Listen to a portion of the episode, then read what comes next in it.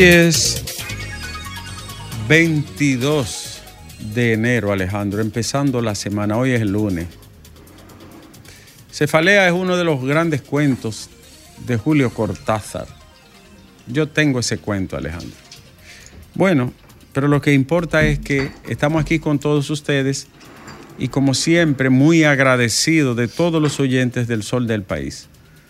No tenemos con qué pagarle a ustedes que cada día nos tributen su atención y, y nos la dispensa de escucharnos desde el principio hasta el final a través de nuestras plataformas X, Facebook, también Instagram, nuestro canal de YouTube Alejandro, que va adelante, adelante.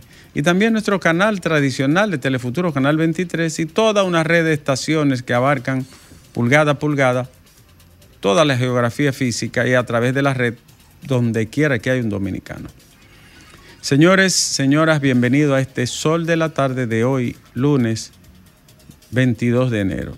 Nuestro colega y amigo, hermano Domingo Páez sigue en su proceso y nosotros seguimos abrigando esperanza de que retorne satisfactoriamente bien y haya superado esta situación de salud. De entrada, las informaciones más importantes de este día, Alejandro, antes un breve comentario. Durante el fin de semana me llamaron dos alumnos míos, o llamaron al teléfono de mi esposa, yo no tengo número. Y uno de ellos le dijo, eh, Juana, dígale a Nieve que se está dejando instrumentalizar con la ley del DNI. No, yo no me estoy dejando instrumentalizar. Yo he hecho una crítica frontal, respetuosa, severa, radical, de por qué me opongo y no me gusta esa norma, la 124. El hecho es que según tú opines, según tu beneficio perjudica a alguien en tu comentario, así ellos van en el bamboleo, Alejandro, en el cizagueo, ¿eh? en las oscilaciones, pendulaciones de aquí para allá. Pues miren, no, nosotros los de este espacio no somos así. Y siempre tratamos de defender el interés común el interés general, el bien jurídico superior, que nuestra Carta Magna y nuestras leyes asientan y de alguna manera refrendan con la voluntad de nuestra sociedad. Hoy nos enteramos que la famosa, discutida y bailoteada ley 124 o ley del DNI, como ya el pueblo la tipifica, también fue apoyada y aprobada por la oposición política. Entonces uno a veces se siente hasta depresivo en este país, porque primero, Alejandro, debieron de haber hecho todas las objeciones del lugar y hablar públicamente en el momento en que esta norma se discutía en la comisión especial y que también había pasado el primer tramo del Congreso y luego el segundo tramo. Ahí están las votaciones, la tengo aquí, se la, la tengo para el equipo.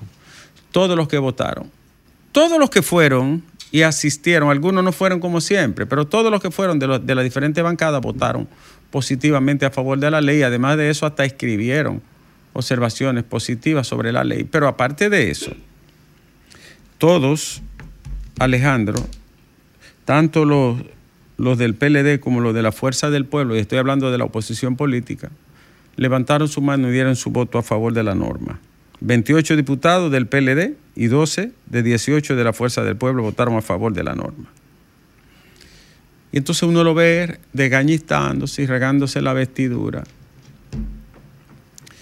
diciendo que la ley es inconstitucional. Hoy acaba de decirlo Leonel Fernández, pero, pero señor presidente, ¿y dónde estaba usted y sus legisladores cuando esa norma se discutió? ¿Por qué no nos advirtieron a la sociedad? ¿Por qué no nos dijeron? ¿Por qué no nos no nos previnieron. Miren, eh, esa ley puede atentar contra determinadas cuestiones, atributos relativos a los derechos, a la intimidad, etcétera. No, no hicieron nada. Y ahora ustedes lo ven haciendo a la araca, en un acto de pura hipocresía.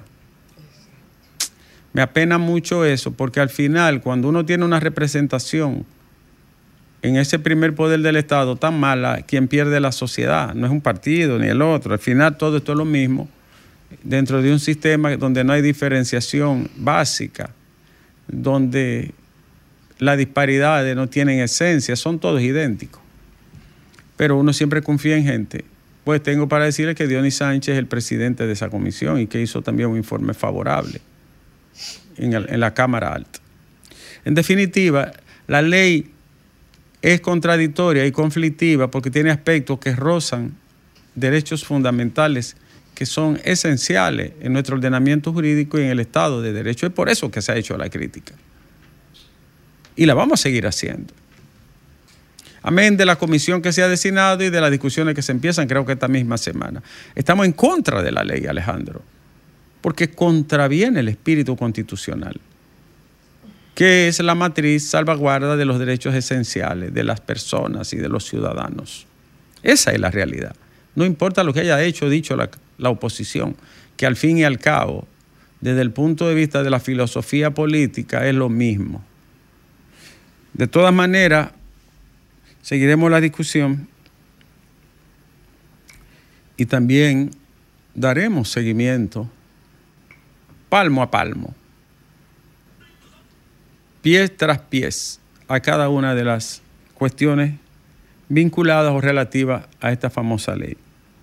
Fue ayer, Día de la Altagracia, Alejandro, una de las advocaciones del pueblo dominicano, la Virgen de Altagracia, la Virgen María, como usted quiera llamarle.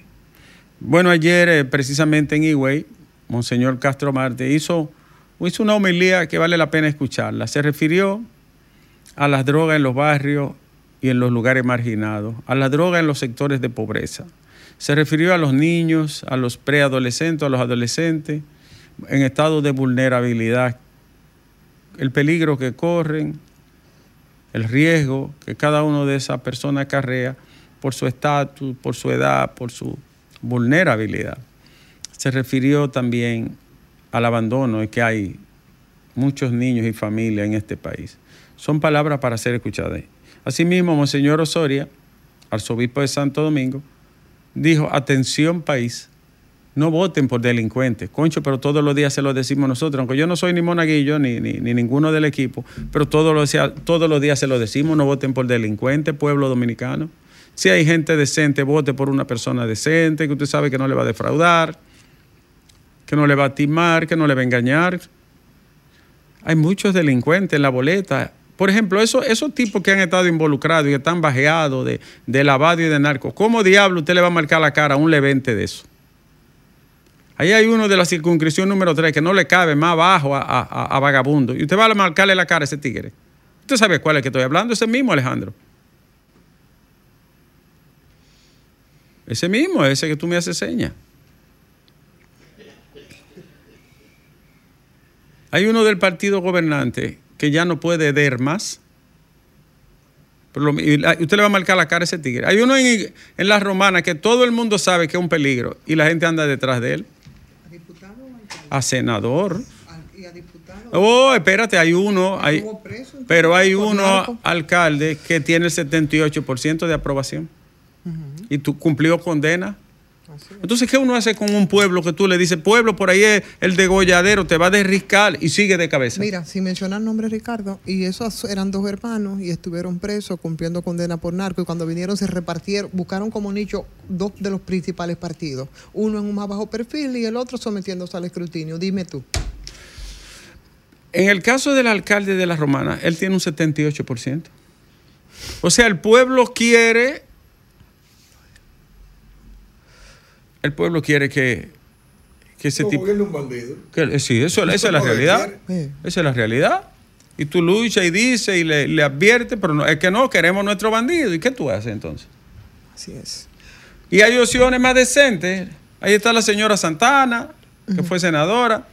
Ahí está otro de, que lleva el PRM. Y Teodoro, que, que es una estrella. Está Teodoro Ursino. Hay varios. Fue un buen legislador, Teodoro. Sí, pero no lo quieren, quieren a su persona, ¿no?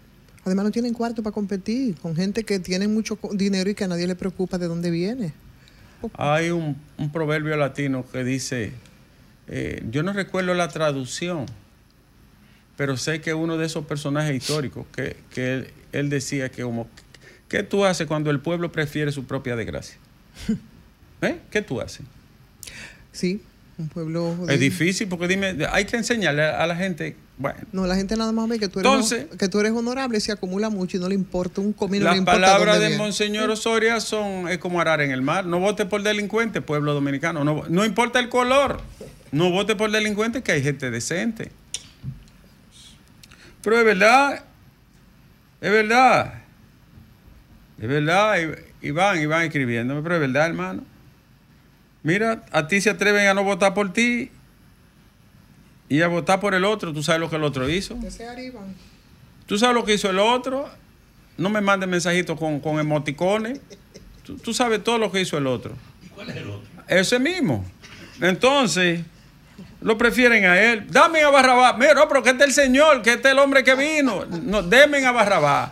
Pero que este es el hombre bueno, Este que vino. Este es el redentor. Este es el Es a es, es a Barrabás que queremos, que Barrabás es, Barrabás es Romo Barrabás es bueno. y Guereré. Pero que este lo no es a Barrabás. Entonces, ¿qué tú haces con un pueblo así? ¿Por qué está el Mesías? No es Barrabás. Barrabás es Romo, tigueraje. Tuviera votado por los Roberto. Bueno, lo pienso. Pero mira que esos cuartos de Barrabás vinieron de un sitio raro. No importa, tiene cuarto, es honorable. Es así. Señores, la verdad que esto es terrible escribir un libro así, ¿eh? Diache, ofrézcome a Dios. Padre Santo. Hay, hay de todo. Pero el ojo del qué. Eh, no, no, no, eso no se puede decir en la radio. Entonces, señores, eh, vámonos con las informaciones también de mayor interés a este día. Dice, yo me río a veces de las cosas de este país porque también los políticos creen como que uno es un estúpido, ¿no? Como que tú eres un, un imbécil que lo único que hay es que ensalzarte hoy y ya. A lo mejor jugan por su condición, doctor. Las noticias de este día. El arzobispo de Santiago, Héctor Rodríguez, dijo que la ley 124 es un jaque mate a la libertad de expresión y algunos derechos de intimidad. Eso dijo Héctor Rodríguez. Entonces los legisladores no lo vieron y el monseñor lo vio.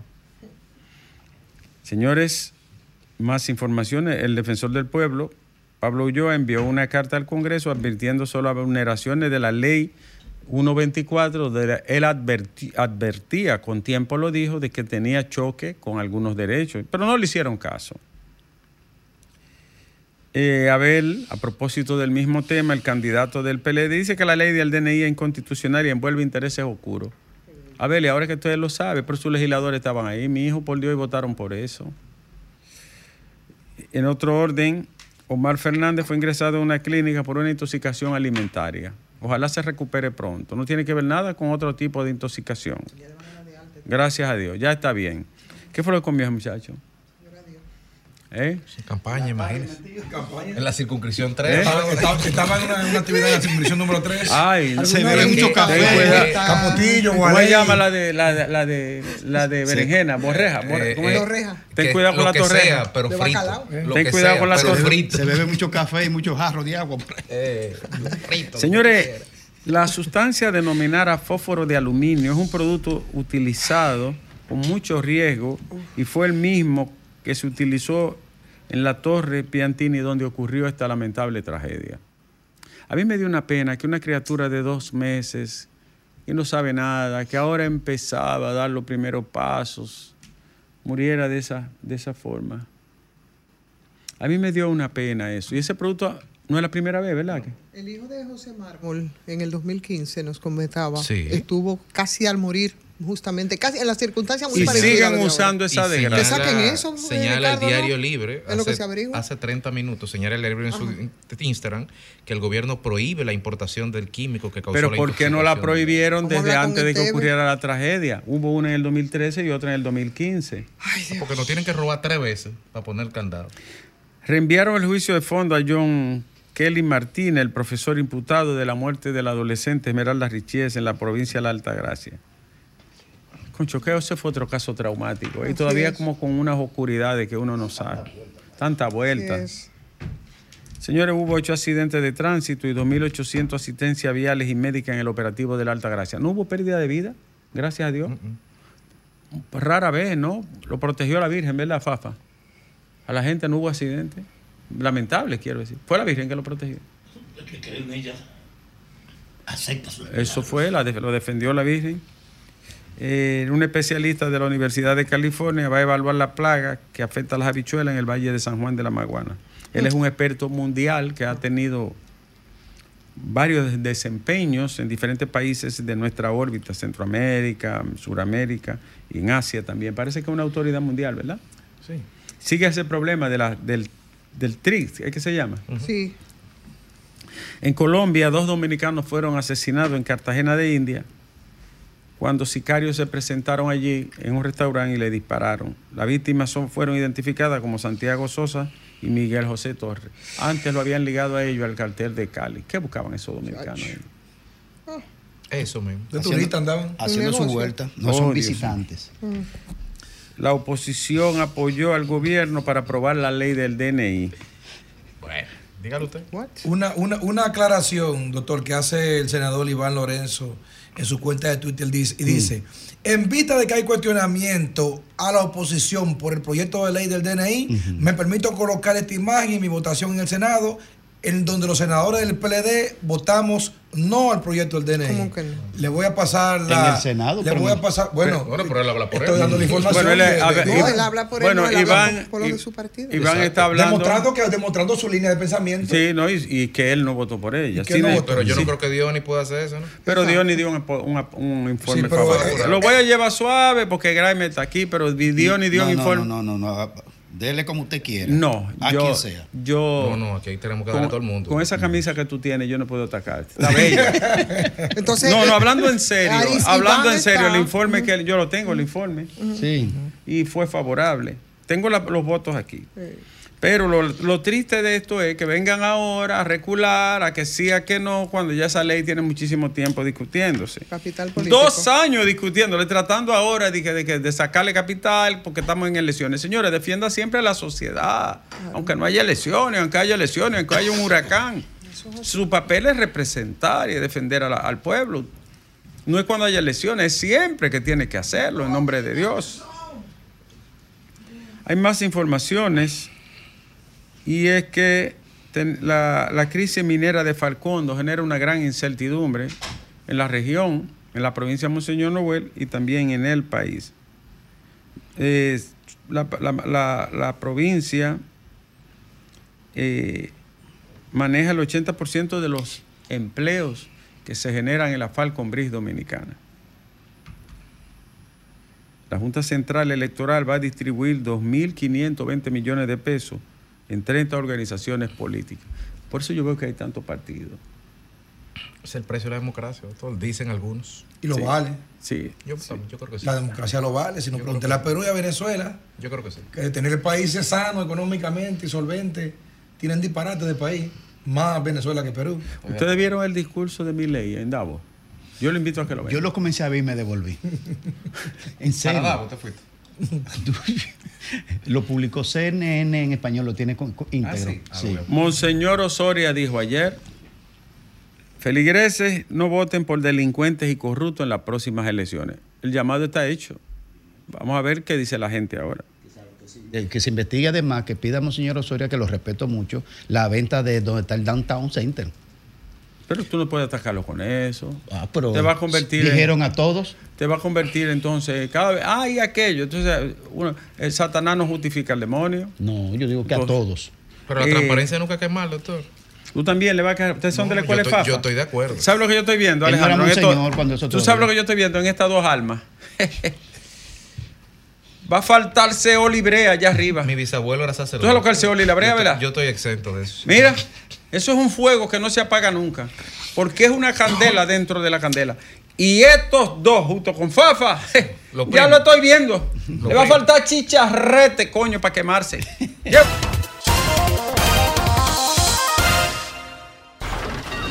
Comunícate 809-540-1065.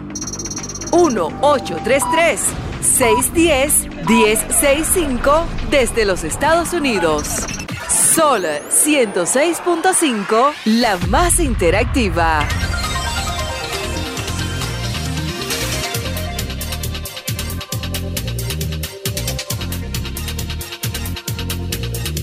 Estamos, Alejandro, son hipócritas.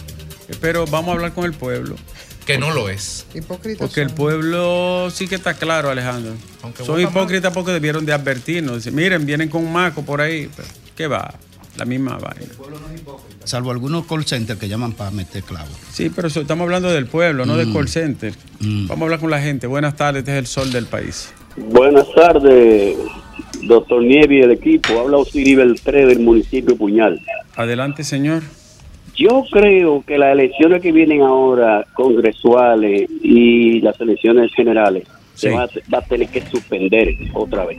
¿Por qué? Porque llamó a la Iglesia Católica, no, no votáramos por corruptos. Ay, ay, pero ay, ¿quién? ay. Pero ¿quién, quién- Ay, cómo- por ay, quién van a ay, ay. votar? ¿Por quién? Si nada más hay 1%, medio por ciento. Ay, ay, hay ay, corrupto aquí. Ya. ¿La van a suspender? Ya no veo eso. Gracias, querido. Mm, Véalo con más optimismo. Hay gente por la buena por la que se puede votar. Buenas tardes. Buenas tardes, Ricardo. Buenas tardes, señor. Buenas tardes, Fafa. Buenas tardes, equipo. Le habla Ricardo de Soto de Herrera. Ah, no, yo no, yo estoy aquí. No, no, no, no, pero somos buenos los dos. Ah, está Si bien. Usted está allá, yo estoy aquí también. Olvídese y, y ponga y, y, apueste a mí, que yo apuesto a usted también. 100%, adelante. Sí. Con relación a los temas que usted ha tocado, el tema de los ayuntamientos, ¿quién es que debe exigirle a un ayuntamiento dónde invierten los dineros? Porque, óigame, Sí. debieran hacerle auditorías a todos, porque si le hacen auditorías a todos, toditos se van. Gusto escoger, usted va por allá a cabeza de, a cabeza de toro, un, proye- un complejo turístico Sí. ahí hay unos manglares. Óigame, y eso, eso es un basurero de tirar basura para allá. Yo quisiera que fueran y tomaran el agua que sale de ahí, que está en los manglares. Eso parece sangre, lleno de basura, perros muertos y de todo. Ahí frente a los hoteles. y allá abajo, Increíble. Pues, arranca, eh, eh, eh, Juan Dolio, Boca Chica, esos son los, los, los alcaldes más. Pero aquí en Herrera también todos se van toditos, pero es preso. Gracias, querido. Buenas tardes. Buenas tardes. A, pro- a propósito de que el fin de semana me enteré de que la situación de Bauruco, eh, el, el título, el título de Pa- Parque Nacional en el 80 y- 82-83 y el título lo sacaron en el 90 de propiedad de los dueños. Ay, qué belleza. ay, qué lindo. Buenas tardes. Sí, buenas tardes, doctor. Buenas tardes, señor. Doctor, eh, permí- permítame aclarando, como miembro de, de Alianza País. en la- Adelante, aclárelo pues. Quiero aclarar que nuestro líder, el, el- el doctor Guillermo Moreno, nunca se ha referido de forma despectiva ni atribuyendo nada al diputado Omar Fernández. No. El doctor, el doctor Moreno lo que ha dicho es que es un, es un, un joven político decente, pero atrapado su pensamiento en el pasado reciente. ¿Y por qué el doctor dice eso? Bueno, porque él no va a poder referirse a casos como el 97.3, como el contrato de los tucanos, como el préstamo de la Sublan, que no pasó, no pasó por el Congreso y, y lo manejó Félix Bautista. Un- una pregunta, mi estimado, una pregunta. ¿Y qué tiene que decir Guillermo Moreno, por ejemplo, de Gori Moya, que es su candidato a diputado, o de o del o del diputado del PRM que está preso en Miami? Por ejemplo, que de su aliado. Ok, yo lo voy a decir ahora. Eh, es un problema eso del PRM. Ajá. Eh, Alianza País es un país que es un, es un, es un partido que tiene una alianza electoral. Te, te dio, te dio en un ojo ahí. No, pero que no acepte el apoyo de, de- de la 3. Te- Pero que no acepte apoyo de gente así. De la 3. No lo Te- acepte. te- Pero mire, yo le, pre- yo le- yo le pregunto. Es lo mismo para Omar, o sea, eh, eh, la, la- cualquier situación es individual, es lo mismo. Él no, él no puede, él no puede referirse a eso. El doctor Moreno puede referirse a todo, a todo eso. Y Omar a qué tiene que referirse Bueno. a lo de su propia persona. Bueno, y Guillermo No, siendo no, candidato a senador no. dijo que está en contra de la ley desde hace días, desde antes de salir, dijo en contra. Gracias, querido. Buenas tardes desde el sol del país. Buenas tardes, doctor Nieves. Buenas. Doctor Nieves, si me da el permiso, me voy a referir a dos puntos. Señor, usted tiene no el permiso, no usted tiene la venia, la licencia y el- la cátedra apostólica la tiene, diga. Primero, a lo de la fumigadora. Sí. Los que hacen el marco regulatorio para poder para, para entrar a la Cámara de Diputados y de Senadores, lo que le piden es un certificado de brutalidad y un papel de mala conducta. Ay, Pero, ay, ¿cómo ay, ay. Segundo, Segundo. segundo, aquí le venden al que va con dinero lo que sea. Mire, hay un veneno que se llama lanate, que no voy a decir para qué se usa, Ay, pero ay, es un ay, crimen ay. ecológico. Ay, ay, ay, ay, ay. Y eso usted va... Y se lo venden. Cuando por la veterinaria y tiran la nata para que usted vea. No, pero ayúdenos, díganos para qué sirve, de verdad, ayuda. No, no, no lo digan. ¿no? Y tercero, o sea, hay mucha idea suicida, tú sabes. Ah, ya. Sí, tercero. Adelante. Su casa hace lo que le da su pi gana. Sí, Sin preguntarle al de arriba, ni al de abajo, ni al de ningún lado. cierto. Por ese lado, de esa parte. Ahora, por el lado de Guillermo Moreno, lo que estaba diciendo el don. Paliza lo dijo todo en una frase. Los iguales se juntan. Ay, Ay, ay, ay, ay, ay, ay. ay. Los iguales se juntan. Ay. Gracias, querido. Este es el sol de la tarde. Buenas Sí, tardes. buena. ¿Cómo Audiencia están sabia. ustedes? Buena, mi amor. ¿Qué tal? Todo bien. Yo quiero hacer una pregunta, Graime. por favor, sí, con mucho Si el gusto. senador que está en Estados Unidos preso Eh, el diputado. tu partido que salió. No, ¿cuántos no, Ay, no es cierto, no, no, no, no es cierto. No es cierto, ay, eso, ay. no repita eso, no repita eso, que eso no es cierto. Han salido del PLD. Ay. ¿Y, y- en, y en qué partido es que él es diputado? ¿En qué, par- en qué partido? pero tú no debes de hablar de eso porque ¿Por qué no? de tu partido. Que no es cierto, no repita eso. No, él, él, él, él- Buena, él- buena, Ricardo. él- Usted, él- usted, él- usted él- es una oye, secada. Ay. él- él- él viene del grupo Ey. Jamás. Una pregunta le quiero. Ricardo, oye, oye, oye que capié le voy a tirar a a, a Graña. Dale para allá, dale para allá. El expediente del año 2014 de, de Gutiérrez, ¿verdad? Sí. Cuando mandan todo por ley, se manda a la fiscalía y al DNI para que depuren Sí. y decían, ese hombre está limpio, Ay. la autoridad del PLD. Óyeme, tú no tienes meduno, Graime. Ay, ¿Y dónde usted tiene ese informe? Ay. Déjalo que Ay, que yo me sí. yo cuenta. Tú no tienes medudo. ve- medudo. Tú, tú no tienes. Buena, gran- Nieves. Mi querido 22, ¿cómo tú estás? Hermano, Greve, no te apures que yo estoy aquí, te voy a defender por encima de todo. Sí, porque esta trulla de aquí lo no, que hace. eso no le, no le pare a Oye, eso. oye, 22, solo mira, tú y yo quedamos ya. Este, este, oye, Nieves. Dime, querido. Es un estoico usted te 22. refiere, que los, los diputados lo pusieron aprobaron la ley del DNI. Sí. Ahora yo le digo lo, a, a, a porque que para que la inmensa mayoría de congresistas no sabe no sabe leer ni escribir porque no leyeron y estudiaron eso. Esa es una. Sí. A los militantes de los partidos que saben que esos diputados votaron por esa ley, Ajá. ellos van a repetir, no voten, denle un voto de castigo, que no vuelvan más. Y sepan elegir para ser bien elegidos. Porque aquí todo el mundo dice, aspiro, ¿qué es lo que tú vas a hacer? Ya. Ese es el problema que está pasando. Oye, Sí. por otra parte, vuelvo de nuevo otra vez a tomar la rienda. Dime. Oye, oye, Nieve, se me están acercando todos los conductores que transitan por las calles Dios de esta región, Nieve. Eso da pena, gana llorar. ¿Qué pasó? Oye, Nieve, nuestro tramo carretero Circuito Lago Enriquillo, oiga, lo único que tenemos por aquí lucir es la belleza de nuestro lago Enriquillo. Están todas las carreteras intransitables llenas. Abinader, abusador. Le está tapando la visibilidad a. Eh, y hay inclusive, Nieve, Sí. militantes del PRM Sí. que cuando Dionisio 22 habla sobre un tema comunitario, ¿tú lo que me dice? Sí. 22, bueno cogerte y matarte porque usted no me atacar el Ay, gobierno. ay, no, ay, no, ay, no, te no. una cosa, Ay, no. una cosa real. No, no. Si tú ves que te ves en peligro, coge para acá, ven. Olivio, oye una Nieve, cosa, 22, que yo te... Ay, Oye, hay un super, un super director de, de, las- boticas populares, un tal Adolfo Pérez, que Adolfo Pérez, Sí. que venga a esta región y se dé cuenta cómo está nuestra nuestra nuestra farmacia que está todo Adolfo. que los ratones, oye, los ratones Adolfo Hitler. brillan por su ausencia, por Eh, medicamentos. 22, tengo una pregunta dígame, para ti. dígame, dígame. Dime, ¿cómo va lo de Monte Grande? ¿Qué tú sabes de eso? Bueno, mi hermano, Sí. bueno, yo, si yo hablo de eso, creo, creo. No, porque vi que están quejándose algunos que campesinos. Yo, pero yo acá, pero ¿qué es lo que va a inaugurar? ¿Qué, qué es lo que va a inaugurar? ¿Qué es lo que van a inaugurar? Yo me pregunto. Dime. Oye, supuestamente los agricultores fueron alojados. Oye, se le deben más de 400 millones de pesos. Pague lo que debe. Le tumbaron todo, todas sus plantaciones agrícolas de plátano, toda pena. Qué gana de llorar. Ay, no hay rostro humano. No llegó el diablo. Ey, no esa palabra tan fea No, no ahora. llame al pecucio. Eh, eh, se lo esta es la última de la tarde, de- por lo menos de este tramo, ¿no? Buenas tardes, este es el sol del país. Adelante. Ariel Silverio. No, no, no Ariel Henry.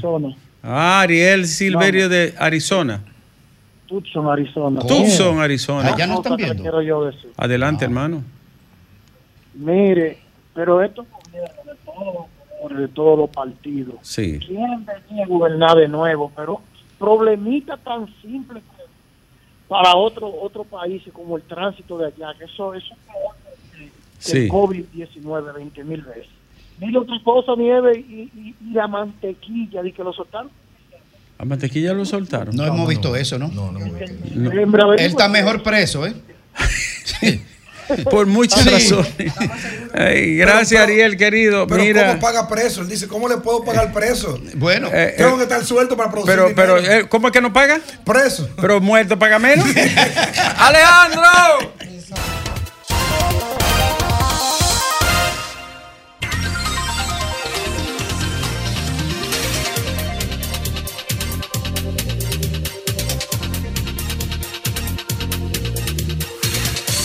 Aquí estamos de vuelta, señores, y ya son las 3 con 19 minutos en este lunes, inicio de semana, día posterior del día de la me parece miércoles. Gracias, sí. Porque Dicen- la semana está caliente, parece la, miércoles. la semana está bastante caliente y tiene dos temas muy calientes, pero sobre todo el de la ley del DNI. La semana pasada nos pasamos en esas y la semana que le antecedió y la de más atrás, con mucho, mucho ruido, ruido este que parece que no escuchó el presidente y hoy están que consensuando. Yo lo que no sé, eh, qué es lo que va a pasar ahí después de esa reunión que se han hecho con- eh, ¿A qué para ver para ver los conflictivos artículos que son más de uno, el 11, el 9, el 26.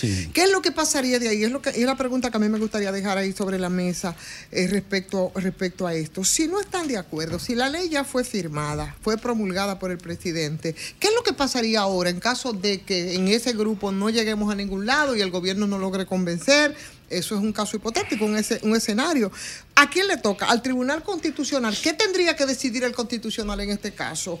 Eh, porque es si vuelve otra vez al Congreso. si- la ley- ¿Qué, qué- porque- la ley- lado no, no, óyeme, la ley- O si no, no tiene sentido que se esté La ley discutiendo. es, vi- es vigente, está vigente desde que el presidente la promulgó. Exacto. No ha sido publicada en la Gaceta Oficial, no ha sido publicada en un periódico de amplia circulación nacional, por lo tanto todavía no es efectiva, pero está promulgada. Su promulgación es irreversible porque lo que se debió haber hecho una vez llegara a Palacio despacho, sí. y ante todo este ruido y Claro. legítimas preocupaciones que ya estaban sonando, lo que sí el presidente pudo haber hecho en ese momento era vetarla y devolverla. Correcto. Pero al firmarla, entonces vamos a tu pregunta. Si hubiese interés. ¿Qué? ¿Qué Sí, procede? sí, sí, por el interés también no solamente del presidente ni del No, PRM, pero eso- pero- sino de los presidentes. pero es la principal responsabilidad es Sí, sí, sí, pero también de los principales partidos de la oposición que con su voto También, hicieron posible también. la aprobación de esto. Pero no le y del la partido culpa de Leonel. Fernández que aprobó esto y del partido de Abel que aprobó De esto. todos. Contextualizado esto, Claro. Sí. sigo con la respuesta legislativa y no sigo con la política, que es la que tú querías poner. Pero oye, Entonces, Faf, dame, perdón, pa- para cerrar la pregunta y edificar y ahí vamos. Eh, ¿Qué es lo que procede? Dos caminos. O a raíz del consenso y de todo lo que se vaya a hacer, se hace una nueva propuesta de modificación de una ley 124 y se envía al Congreso y se quita este, este pedacito y se pone este pedacito y se hacen estos tres articulitos. Uno o dos, ya se han puesto al día de hoy dos recursos de inconstitucionalidad por ante el Tribunal Constitucional. Ahora, ¿cuándo falla? Perdón, ¿cuándo conoce? Ya está apoderado. ¿Cuándo conoce el tribunal? Cuando decida. ¿Cuándo falla? Cuando decida. ¿Lo decidirá en tiempos electorales y políticos? ¿Qué decidirá? No lo creo. ¿Decidirá si ¿Qué se queda decidirá? o no? Es una Si se discusión. queda o no. ¿Habrán los cinco votos, los ocho votos, nueve votos necesarios? No lo sé. Esos son los únicos dos caminos posibles. Exacto. La- el tribunal, el TC entonces va, de- va a decidir si la ley se Pero- queda o no, porque al final lo que se está hablando es de la vulneración de derechos fundamentales. Pero oigan, ¿Cuándo? no Claro. se olviden de que aquí hay tres poderes formal y teóricamente independientes. El poder legislativo es, aunque no se han referido a él, el responsable, tanto con los miembros del poder como con los miembros de la oposición, de no haber tenido la reflexión suficiente para advertir eso. Pero el presidente era el último filtro, Fafa, escúchame.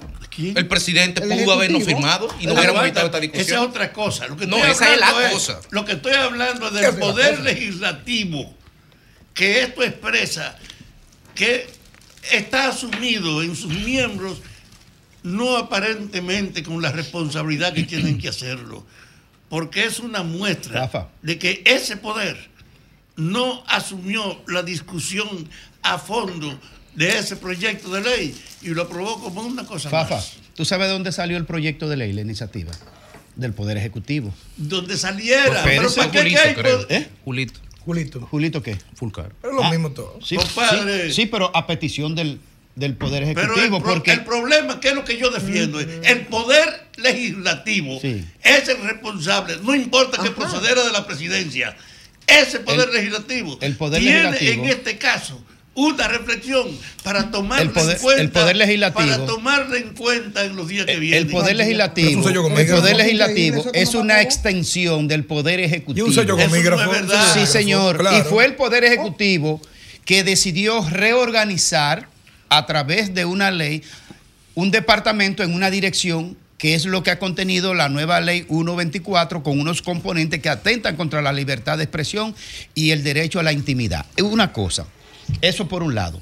El otro es que no- eso no llega al poder legislativo por el aire, llegó de una decisión del poder No ejecutivo. importa de quién procede, ellos tienen autonomía Bueno, para, para- hacer para ti no, hay Fafa. excusa para que el poder legislativo pueda evadir su De, responsabilidad de la, haber de la misma manera que han aprobado 30 mil y pico de millones de dólares en préstamos. Bueno, Así entonces la pregunta autonomía. es, la pregunta es, compañeros, es La misma ya, autonomía. ya esta mañana llevaron dos acciones al constitucional contra la 124.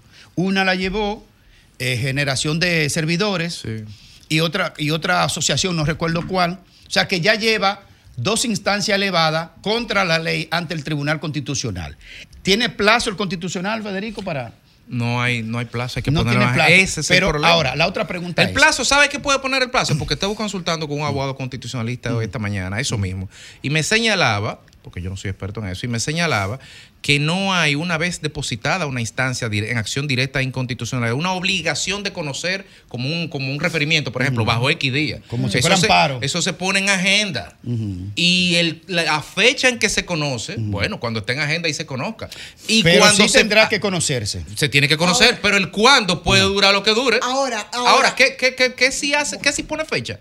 La movilización social. Entonces, yo, Eso pone yo fecha. vuelvo al punto, ¿qué es lo que va a decidir el Tribunal Constitucional? ¿Se queda Es que no- o no esa Ah, no, ley ya ahora? eso- Ah, no, no, óyeme, óyeme, porque, porque No, aquí pero hay- espérese, porque yo- Espérate, eh, espérate, sí. Aquí esto te plantea muchas preguntas. Evidentemente que después de discutirse, si no se llega a un consenso y si el gobierno que no debió de, de- de promulgarla, aunque porque por- ok, no está ex- eximiendo de responsabilidad al Congreso y a los partidos que hipócritamente ahora salen rasgándose las vestiduras cuando sus diputados fueron y la aprobaron. Eso es una cosa. Lo otro es que eso llegó ahí al escritorio del Ejecutivo. Y el ruido hace mucho que se viene, es lo mismo que la misma discusión del otro día, que viene haciéndose. Entonces yo no sé por qué ese ruido no llegaba. 29 de diciembre, por debajo de la mesa, me- calladito, me pa' un gol, Entonces a mí me parece que, oye, no se puede poner al presidente de Mojiganga también, porque ¿qué? Varias ¿Quién- veces lo han puesto. Su consultor jurídico no le digo, no, espérate, espérate, no vamos a promulgarla, vamos, porque hay, hay mucho ruido Pero y, hay, una- una y hay- ley- y hay cosas que Ivonne, tienen que ponerse claras. Una ley de ese tipo. Porque es derecho fundamental. Una ley de ese hablando. tipo, con esa magnitud, Oye. tiene que el mismo mandatario guiarla. No, pero Olvídate de eso de que, que, que por por los lados. ¿Cómo se llama? ¿Cómo se llama la. ¿Cómo se llama la técnico que tuvo aquí el viernes fue? Carolina, Carolina. Carolina qué? Carolina qué? No, nuestra si esa profesional fue la que asesoró al presidente, le hizo eso tan nítido, óyeme, ella es No, corresponsable pero para de eso eso. está el entonces. consultor jurídico. Sí, pero, pero, pero, Eh, pero gente como Carolina No, y, pero- y- y- y- y el señor Antoliano, que ha cometido varios errores garrafales en su responsabilidad de ser consultor jurídico porque ha permitido Carolina que el no trabaja presidente... en la consultoría No jurídica. trabaja, no, manito. ella pudo haber aportado Carolina. No, Carolina no, lo que no, es no. una experta que está pre- prestando su visión No, no. respecto a este Él- caso. No, no, no, no, no, pero espera, pero Aquí el espérate, asunto es de- desvincula la no, se no, quedó sonado No, no, sí, No, no, no, desvincúlala tú, Ivonne, yo no la ofensivo lo que estoy pero- No, porque tampoco tu planteamiento me parece como. No, pero- pero es mi planteamiento. Lo Porque que, sí, pero no me digas que la desvincule yo, porque tú estás Porque tú me personalizando. estás mandando algo. a mí que la No, desvincule. No, no, no. Hay que desvincularla. No, ¿Por, ¿por qué? Pero no es un asunto personal. O sea, no Pero se no trata de insultar, ni de molestar, Pero ni de yo no la estoy insultando Lo- a eso. mí lo estás haciendo. Ah, Cuando me manda que la desvincule, pero es que yo tú me no. a mí que la no, no, no. desvincule. La des- estoy diciendo que la desvincule en el análisis. Ujú. ¿Por qué? Yo no quiero. Y sabe, bueno, pues no, entonces déjala vinculada. Ahora, lo que yo digo, lo que corresponde es, y la responsabilidad aquí es del consultor jurídico del Poder Ejecutivo. Ese sí es el que tiene que Y el eh, el orientar presidente al presidente de la República, que bien pudiera, como hablábamos fuera del aire, el presidente puede decir, bueno, pero eso es lo que me recomendó Bueno, mi, consultor jurídico. Entonces, es un error como quiera. Y fue un error. Miren, sí. Entonces, de eso es de lo que se trata. Todo el mundo sabe que esa ley se estuvo bailoteando durante unos meses y que la sociedad de diario, recuerdo que hace dos o tres meses, hizo un comunicado público quejándose y señalando los, los abusos y los de, la violación de derechos que traería esa ley con una aprobación. Ahora, ¿qué sucede? Aprovechando el periodo de diciembre, donde la gente está en mambo y coro, en bebida y en el 31, y en, y en el bonito, y en la brisita, y en todo eso. Y agarran y metieron ese, ese, ese gol por debajo de la mesa ahí calladito. Ahora, ahora. Pensando, escúchame, pensando que a la gente se le iba a olvidar y que no, eso no le iba a importar. Eso se llama un gol. ¿Y quién dirige eso? Quien tenga el interés de que eso salga. Y aquí todo el mundo lo sabe. Y quién lo, es. lo grande que hay que destacar Sí, es el- sí. el- la capacidad perversa del gobierno de, de simular y, y hacer confundir a los diputados del PLD Caramba. y a los diputados de la Fuerza del Pueblo Pobrecito, que sí. con sus votos hicieron posible que el gobierno llegara a las dos terceras partes. O sea, el gobierno, me imagino que le puso un gas o algo a esos diputados que estaban ahí, que no se dieron Los cuenta. pobres infelices. Y Yo si no se- solamente- y si no se no se dieron Pero cuenta. yo- óyeme, y si no se dieron cuenta. Yo, para el Pero- gobierno. Aguántate, carajo. Pero yo que soy Mira, un tipo serio, oye, digo en el Y si planteamiento. no se dieron cuenta, Feli, oye, sí. si no se dieron cuenta, la lógica que dice Federico es porque entonces ellos ni siquiera leyeron eso o porque eh, me dio otro tipo de intereses, como sabemos Yo, que ocurre con como mucha yo soy un tipo frecuencia en la serio en el planteamiento, escucha lo siguiente, mira. El diputado que votó por esa ley lo hizo mal. Los senadores que no votaron por esa ley lo hicieron bien. Ahora bien, yo lo que no eximo del problema, ni tampoco libero a nadie de culpa, que por el hecho de que si votaron o no, o no votaron, no se aprueba esa ley porque es una decisión gubernamental y que se aprueba con la mayoría Pero, mecánica, como ah, pero si que la pudo del aprobar. gobierno. Ah, pues se debió aprobar en Palacio, entonces si no Es que Palacio que se aprobó la. Pero óiganme, Fafa, pero no hable tanto. a mí me sorprende Dale. el apasionamiento de ustedes. ¿Y el suyo no? Y el suyo, No, no, yo estoy oyéndolo a ustedes. Ay, el carajo. mío es oírlo a ustedes y padecer su uso terrible de poca racionalidad. Oh. Esta vaina es de tres poderes. No, Fafa, es que no son. Aguántate. Sí. Esto es de tres poderes. Formalmente. La gente dice que eso es una formalidad, que no es. Pero lo concreto es que la responsabilidad es del Congreso. El presidente le manda una ley. Él la puede vetar. Esa es otra cosa, pero la Ah, ¿quién otra lo aprobó? Es quien lo aprobó. No, él lo puede vetar. Aguántate, ¿quién lo aprobó?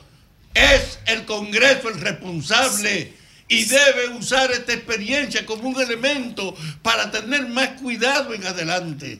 Y nosotros criticando debemos hacer el énfasis de que la matriz fundamental del error no está en quien lo propone ni en quien lo proclama, sino en quien lo aprobó. Claro, quien propuso espérate, y- perdón. vamos, no tenemos que ir a la pausa. Es decir, que todo lo que se apruebe en el Congreso, guste o no le guste al Ejecutivo, tiene que simplemente promulgarlo. Eso es lo que usted está diciendo, Fafa. No, venimos ahora. Es venimos lo, lo que el bar.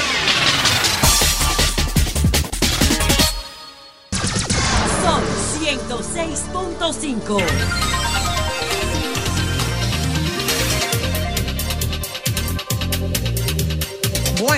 Ya que estamos y ya alcanzamos las 3 con 37 minutos. Este es el sol de la tarde. Otra información también que fue bastante un, un acontecimiento, una desgracia que consternó el fin de semana. Fue una tragedia realmente lo que pasó en una torre de Piantini en el día de ayer domingo. Una mujer, su bebé de dos meses, la persona que le asistía y que la cuidaba murieron intoxicadas y fue por una fumigación en otro apartamento. El esposo, su, su segundo hijo pequeño, que en cuidados intensivos todavía. Eh, La policía, las investigaciones, las versiones que empezaron a circular en principio, de que sus vecinos decidieron fumigar el apartamento, eliminar, para eliminar, qué sé yo, el comején, las termitas y demás. Pero echó un insecticida que como es altamente tóxico, no tiene antídoto y para colmo, ni siquiera huele, es totalmente inodoro. O sea que aparentemente, versiones también, porque todavía se está en el proceso de investigación, se filtró por dos ductos del edificio y fue a parar al apartamento. Terminó esta familia entonces intoxicada y ahora empezamos a indagar y averiguar sobre ese producto, sobre cómo se usa, sobre quiénes deben usarlo, sobre cuál es el protocolo.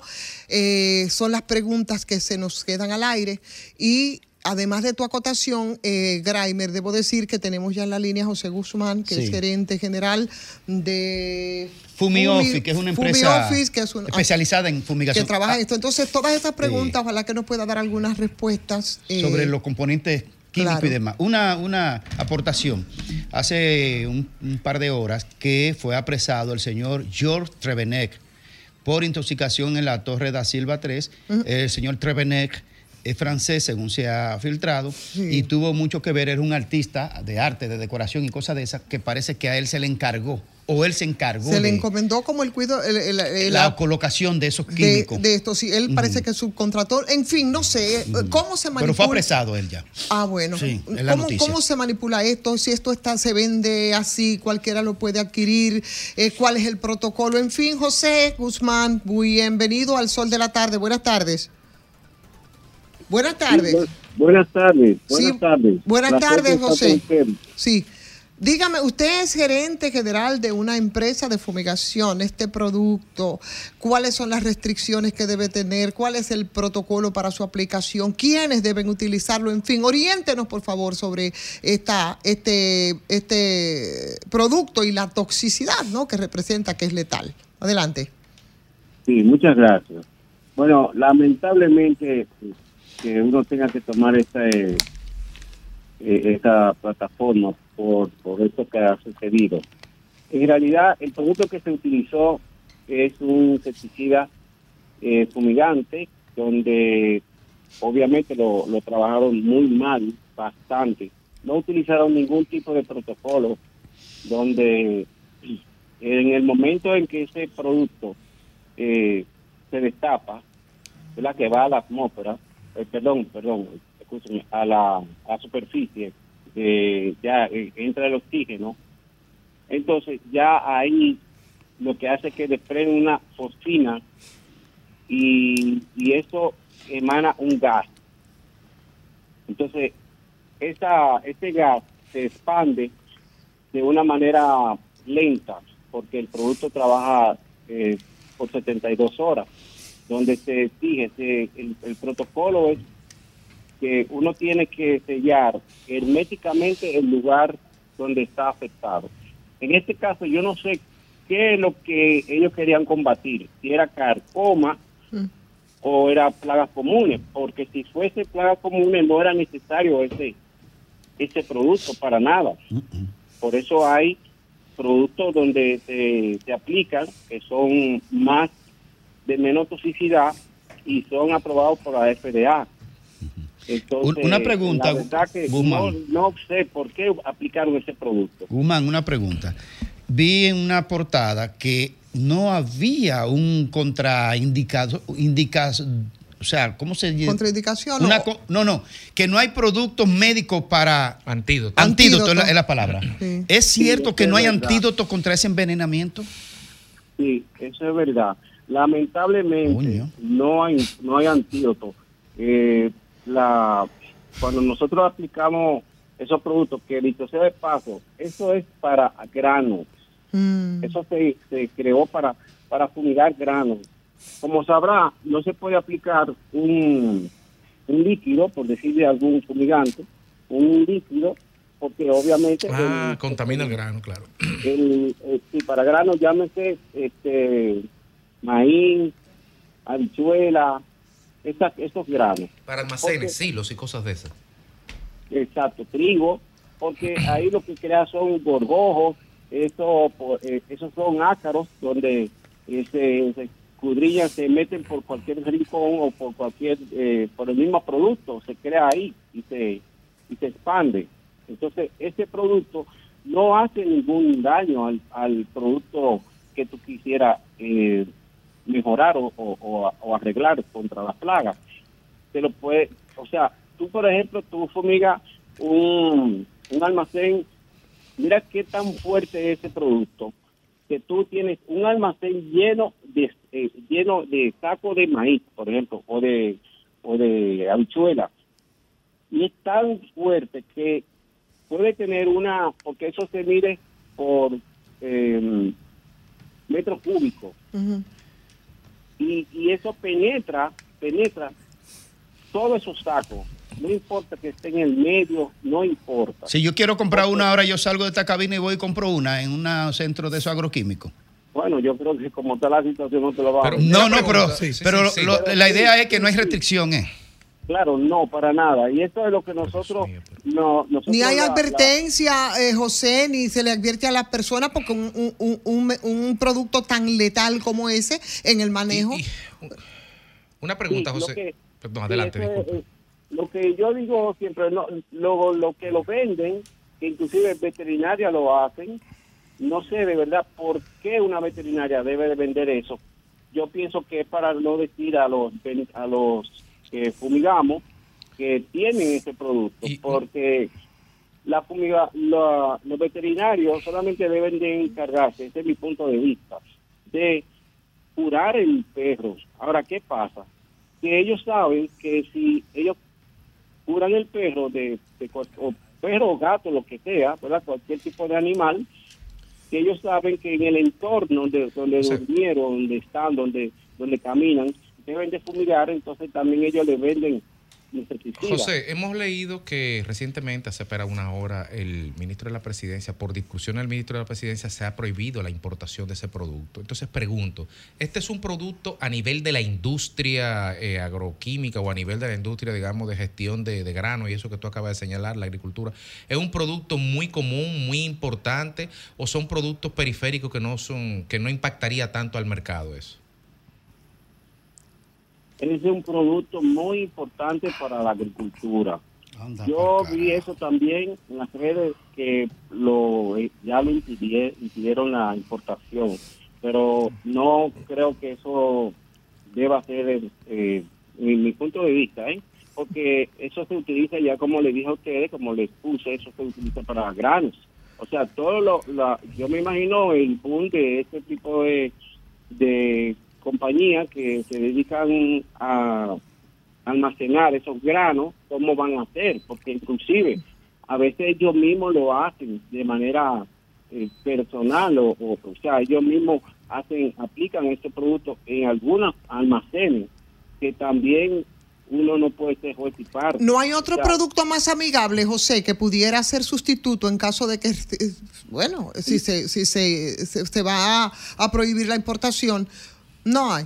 No lo hay, no, no lo conozco, no lo conozco. Y bueno, si, se, si existiera un producto similar, como tú le estás diciendo, va a tener la misma similitud, va a hacer el mismo daño, porque ¿cómo va a crear un producto que, bueno, no vamos a matar gente, pero vamos a matar plagas? ¿Entiendes? O sea, eso no va a existir. Gracias. O sea, una, co- algo de sentido común. No, va- no hay ningún producto que pueda penetrar el, el- o, o- o hacer el trabajo de donde no le afecte al producto que uno eh, eh, se alimenta. ¿Entiendes? Porque ustedes hacen eso en un almacén y después de terminado ese trabajo se lo pueden comer. No hay ningún problema, no, tra- no trae ninguna consecuencia. Bien. Porque no hizo contacto, lo que hizo fue contacto con, con el aire, con el oxígeno. Es por eso que este producto no creo que pudiera ser prohibido. Bien. Bueno, pues muchísimas gracias, José Guzmán, por conversar con nosotros y arrojarnos un poquito de luz respecto al uso de este producto que nos hizo pasar por una situación muy terrible en el fin de semana. Alejandro, gracias, Quisiera José. aprovechar, quisiera aprovechar y Ah, ok. poner algo. Sí. Quiero aprovechar de poner algo eh, a ustedes. Sí. Bueno, es que eh, con esto tomemos conciencia de muchas veces querer ahorrar dinero y hacer las cosas por tu, propia eh, por, su propia voluntad. Y que tomemos conciencia no solamente con esto pudiera ser algo de electricidad por ejemplo que también es riesgoso es peligroso. Y que uno sabe cómo somos nosotros los dominicanos que todos lo sabemos. Entonces que se llamen los expertos, no necesariamente a nosotros, a quien sea, compañía autorizada. Claro. ¿Entiendes? Claro. Que tomemos conciencia sobre eso y no, y no esperemos que mueran gente para que entonces se tomen.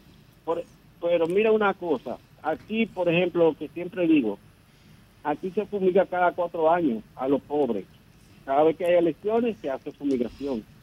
¿Y Gracias. por qué no hacemos un plan de trabajo? Gra- Gracias, José. Bueno, que, que estamos pues el José, tiempo. muchísimas gracias, mi querido. Después hacemos una conversación más larga. Ahora tenemos el tiempo en contra, Alejandro. Muchas gracias.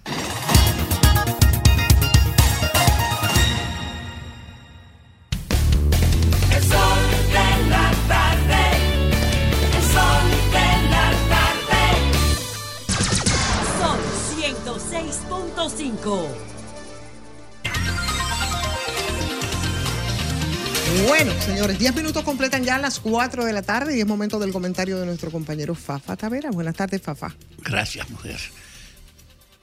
He repetido muchas veces aquí, y a veces ustedes me lo echan en cara, de que el pasado no tiene arreglo. Y es una reiteración de que hay gente que quiere usar el pasado como medida. Yo he dicho que el desafío siempre es la actualidad y lo que viene. El mundo es una acumulación de superación. El aspecto fundamental de estos 13.500 millones de años que tiene el universo es una acumulación que ha permitido, evolucionando, llegar a este mundo sorprendente de hoy. Y ahora nosotros estamos por conocer el espacio. Pues miren, yo insisto en que el pasado no puede arriesgarse, pero tenemos una garantía. Los valores del pasado son lo que son eternos. La motivación en casos concretos es lo que se recoge. Yo estaba viendo en casa algunos detalles del pasado, sobre todo de la resistencia contra Trujillo. Y encontré un detalle que yo no podía dejarlo pasar. Enero de 1960 fue el develamiento del 14 de junio. Y en ese acontecimiento, con varios muertos, con muchas torturas, con muchas escuelas, hay un ejemplo que uno tenía que recuperarlo por la trascendencia. Uno de los muertos en enero de 1960 era el doctor Manuel Tejada Florentino. Ese hombre era hijo de la primera enfermera que era también partera en una época donde predominaba mucho esa asistencia directa. Su madre tenía entonces siempre actividades y su padre era el dueño del aljibe del pueblo cuando no había acueducto. Y su papá por la mañana con una recua de burro salía a llevar el servicio del agua a sus clientes. En esa relación nace Manuel. Y a los tres años de ese muchacho nacer, él se ganaba un pan con ir a llevarle un café a un vecino cercano a su casa. Fue limpiabotas. Tenía toda la característica de ser un muchacho que su preocupación era trabajar. Repartió el periódico que salía para esa época. Y ese muchacho se hizo bachiller yendo a La Vega, a los exámenes de La Vega, porque en Salcedo no había escuela secundaria. Y mientras hacía ese esfuerzo de renovación, era un adherente a la Academia de la Música que, se daba en el pueblo y fue un estudioso de la situación. Al grado tal que ese muchacho llegó desde limpiabota,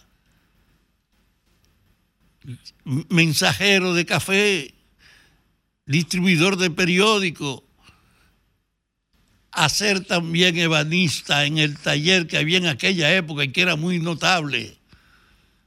el taller de Don Julín. Y junto con esas cosas, entonces Manuel no renunció a formarse como bachiller y a ir a la academia que se presentaba todos los sábados, todos los domingos en la noche en el Parque de la Música. De repente, ese hombre, en ese esfuerzo, tuvo la vitalidad de terminar su bachillerato, de que el proceso de bachillerato convertirse en el jefe del taller de banistería, hacerse músico, dirigir la propia banda del pueblo y autofinanciarse viniendo a la capital y hacerse médico. Y estando en el servicio médico, produjo una acumulación para ir a financiar a México su especialización profesional. Nadie en el pueblo, y yo creo que en ninguno de los hechos, tiene una práctica más estremecedora de superación como la que tenía el doctor Tejada Florentino. Y el día 22 o 20 o 19 de enero de 1960 fue hecho preso. Y óiganme, lo mataron en la silla eléctrica, en, como era el trabajo de la gente. Y desde ese punto de vista, yo decía que yo no podía dejar pasar este mes sin recordar ese caso. Y el otro que quería decirle era la muerte de Guido Gil, un doctor periodista, mi hermano de la vida, que era asesor del sindicato obrero de la Romana. Y eso era intolerable, que lo detuvieron y lo mataron, la Policía Nacional lo mató. Esos dos muertos que fueron, uno mi compueblano y el otro mi compañero, hace que yo no pudiese pasar por alto el hecho de recordarlo por lo ejemplar que ambos casos sienten en una sociedad tan vinculada al beneficio, al interés y no a la entrega que tanto el doctor Tejada como Guido Gil representan y por eso merecen el eterno recuerdo de los que le conocimos.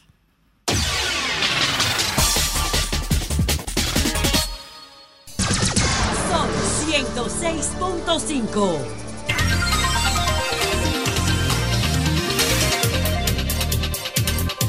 Bueno, señores, ya son las 4 con 3 minutos. Este es el sol de la tarde y hoy vamos a conversar con Winston Marte. Él es titular de Asuntos Agropecuarios del Partido de la Liberación Dominicana y eso es a propósito de un tema que desde la semana antepasada. Doctora en Economía nos Agrícola. Sí. No, no, no, o sea, como aporte a tu, a tu, a tu presentación. Así es. Bueno, vamos a conversar con Winston Marte eh, a propósito del tema del TRIPS, que es esa nueva plaga que no era tan conocida aquí en el país, ¿no? Mm, Yo digo que casi desconocida. eh, que es una especie de arañita que ataca lo- sobre todo los granos, que sabemos y conversamos en algún momento con el ministro de Agricultura, que hay eh, mucha preocupación desde los sectores productivos que hablan en términos porcentuales de los daños, disienten del ministro. En fin, Winston, bienvenido. Dime, ¿qué tan dañino y hasta este punto, cuánto daño ha provocado los mentados trips en San Juan? Muy buenas tardes, muchas gracias por la oportunidad de compartir algunas informaciones aquí en El Sol de la Tarde, un programa toque de queda en la República Dominicana y alegre de estar con cada uno de ustedes acá. Bien, lo primero que quiero decirles es que el TRIPS es una de las plagas más dañinas del mundo. Eh, hay plagas y hay plagas que tienen gran capacidad de hacer daño y el TRIPS es una de ellas. Este TRIPS es nuevo en la República Dominicana y nosotros, según las investigaciones que hemos estado haciendo, las indagaciones, estimamos que posiblemente alrededor de 2022 eh, llegar aquí al país y eh, es una plaga que, como toda la mayoría de los trips, ataca los botones florales. ¿Qué significa los botones florales? Donde las plantas tienen su aparato reproductivo, donde eh, se da la fecundación para que puedan nacer los frutos. En este caso estamos hablando del trips oriental de las flores del frijol. Mm. Es decir, que es un trips, una plaga que prefiere alojarse, atacar, afectar a las habichuelas y a los frijoles en sentido general. A las flores, ¿no? De los a las cultivos. flores de los cultivos. Una vez ataca las flores, pues impide de que se desarrollen los frutos. Y entonces, si no hay fruto, pues la pérdida es segura. Los productores de San Juan y las confirmaciones que nosotros hemos podido hacer con visitas que hemos hecho al terreno, eh, indican que hay pérdida por más del 70%. 70%. Ahora, en vez de estar recolectando algunas de las fincas, lo que están es arándola. O sea, ¿Saben qué ya se perdió. arándola? A ver si salen de eso. Echándole eh, lo, la- lo que queda del cultivo a los animales, porque saben que no van a tener cosecha. Porque eso no se puede revertir. Una vez el- los trips te caen en las flores y ahí no es hay una plaga muy O agresiva. sea que ya ese 70% se perdió. Algo se así. perdió, se perdió, se perdió. Ay, es qué muy barbaridad. agresiva, para que tengamos una idea. Mire, cuando usted ataca el trips, y hay otros trips que atacan en San José de Ocoa, que atacan los pimientos y los tomates y otros cultivos, cuando usted lo ataca con productos químicos, agroquímicos, y están eliminándolo, es decir, cuando usted efectivamente lo está controlando, usted sabe lo que hace el trips, se vuelve hermafrodita y, se, sí misma. autofecunda Anda par carajo. para seguir perpetuando la especie en el tiempo. O sea, muta. No, por ejemplo, un macho no necesita de una hembra para, Para producir producir, huevos. ni una hembra de un El mismo par. El mismo pare pone los huevos para seguirse reproduciendo. ¿Y cómo llega eso aquí? Llega a través de los flujos, flujos comerciales y flujos de personas. Es decir, en la medida que aumentan las importaciones de mercancías y también el flujo de personas, aumenta el riesgo de entrada de nuevas plagas y enfermedades. Enferme- eh, eh, mercancías agrícolas. o- especialmente en mercancías agrícolas. Por ejemplo, nosotros eh, tenemos una hipótesis y es que es posible que haya llegado en algunos contenedores con semillas eh, de otros cultivos que fueron llevados al Valle de San Juan. Doctor. Y precisamente, antes de su pregunta, que no fueron eh, fumigados con el, el- el producto que que, estábamos hablando hoy. ahorita. Ah, Precisamente eso para es una eliminar. fumigación preventiva, se utiliza Sí, eso. es una fumigación preventiva para eliminar gorgojos. y otro ¿Protocolo de importación Sí, sí, estándar de, o- de otras plagas. Una cosa, antes de hacerle la pregunta, nos gustaría para el público, eh, ¿cuál es su- ¿cuáles son sus calidades profesionales para que la gente entienda con quién estamos hablando? Antes de hacerle la siguiente pregunta. Yo soy ingeniero agrónomo, eh, tengo maestría y doctorado de la Universidad de Kyushu en Fukuoka, Japón. Profesor de la Escuela de Ingeniería Agronómica de la Universidad Autónoma de Santo Domingo. Excelente. O sea, estamos hablando con un, un profesional altamente calificado. A raíz de esa información que usted acaba de dar, que se ha desplomado en promedio el 70% y que ya se perdió lo que se perdió, ¿en qué nivel de medida va a afectar la canasta familiar, el, el- el- la o sea, sin esa producción? Sí. Mire lo ¿De que cuánto ocurre. será el monto de lo perdido y cómo afectaría la canasta familiar? El valor de la producción de habichuela en el país se estima, según el Banco Central, alrededor de los 3 mil millones de pesos. O sea, es un cultivo importante y mueve, es el motor de la economía de la provincia de San Juan. Y la región. Y la región, básicamente, pero en San Juan. En San Juan la gente tiene la habichuela en, en las venas. Eso es una tradición. Entonces, eh, el país produce entre 35 37% de toda la habichuela que consume. El resto es importada eh, de los Estados Unidos, eh, de Canadá y de otros países. Entonces, ahora lo que ocurre con esto es que vamos a depender más de las importaciones. Y eso afecta a los, produ- a los productores de Directamente, porque ya, ya han perdido una siembra. Yo soy productor, yo produzco arroz en Montecristi y sé, he perdido. Yo sé lo que se siente cuando usted pierde una cosecha. Porque, Ah, tú eres productor. Sí, además hay un sentimiento por la producción. Entonces. ¿Usted produce grano? Allá. Arroz. Ah, ok. Arroz. Entonces, es una situación realmente grave para los productores de San Juan que son muy vulnerables. Y para los consumidores, yo no voy a, a hacer una predicción negativa, pero sí le voy a explicar lo que ha pasado con dos productos aquí en la República Dominicana, que es con la carne de cerdo y con la cebolla. ¿Qué ha pasado? entró la peste porcina africana, para hacer la historia corta, arruinó la producción de cerdo, pasamos de producir el 70% de toda la carne de cerdo que, que demandaba el país a solo producir cerca del 20%.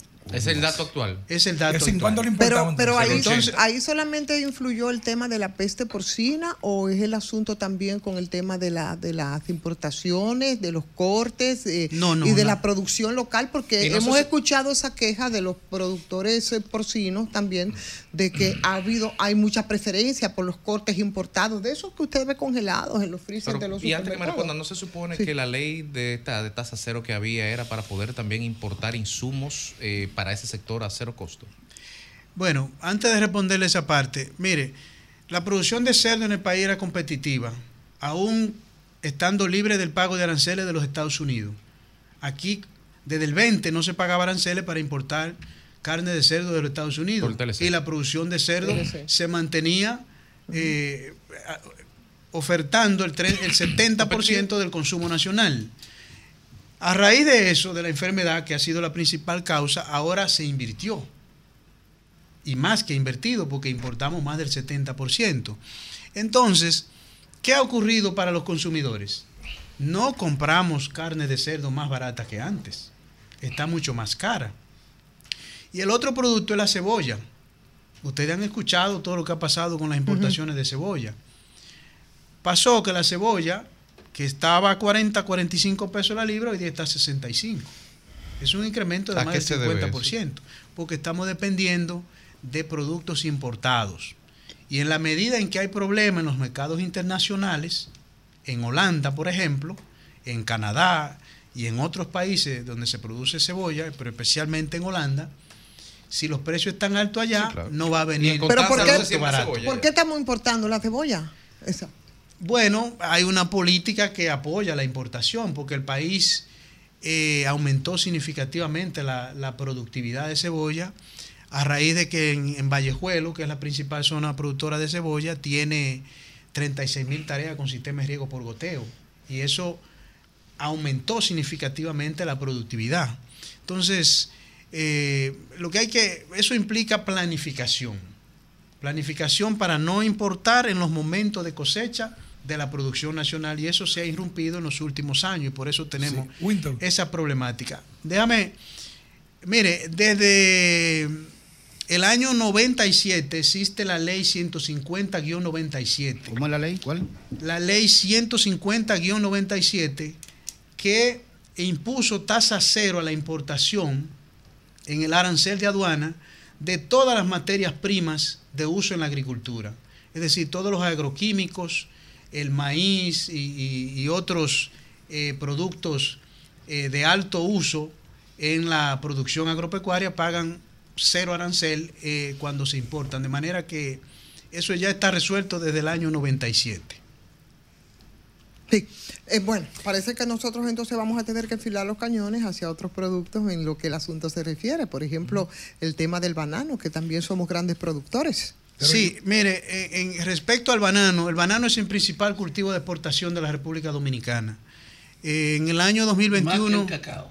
Más que el cacao, sí. En el año 2021 se exportaron 362 millones de dólares. Eh, lamentablemente ha venido bajando en, en estos últimos años y los datos del Banco Central confirman que a septiembre del año pasado las exportaciones de banano eran apenas de 180 millones de dólares. ¿Y qué ha pasado entonces? O sea, Miren, miren lo que ha pasado y esto es una primicia que quiero dar aquí en el, en el sol de la tarde. espérate un momentito, por favor. Exclusiva del Sol de la Tarde.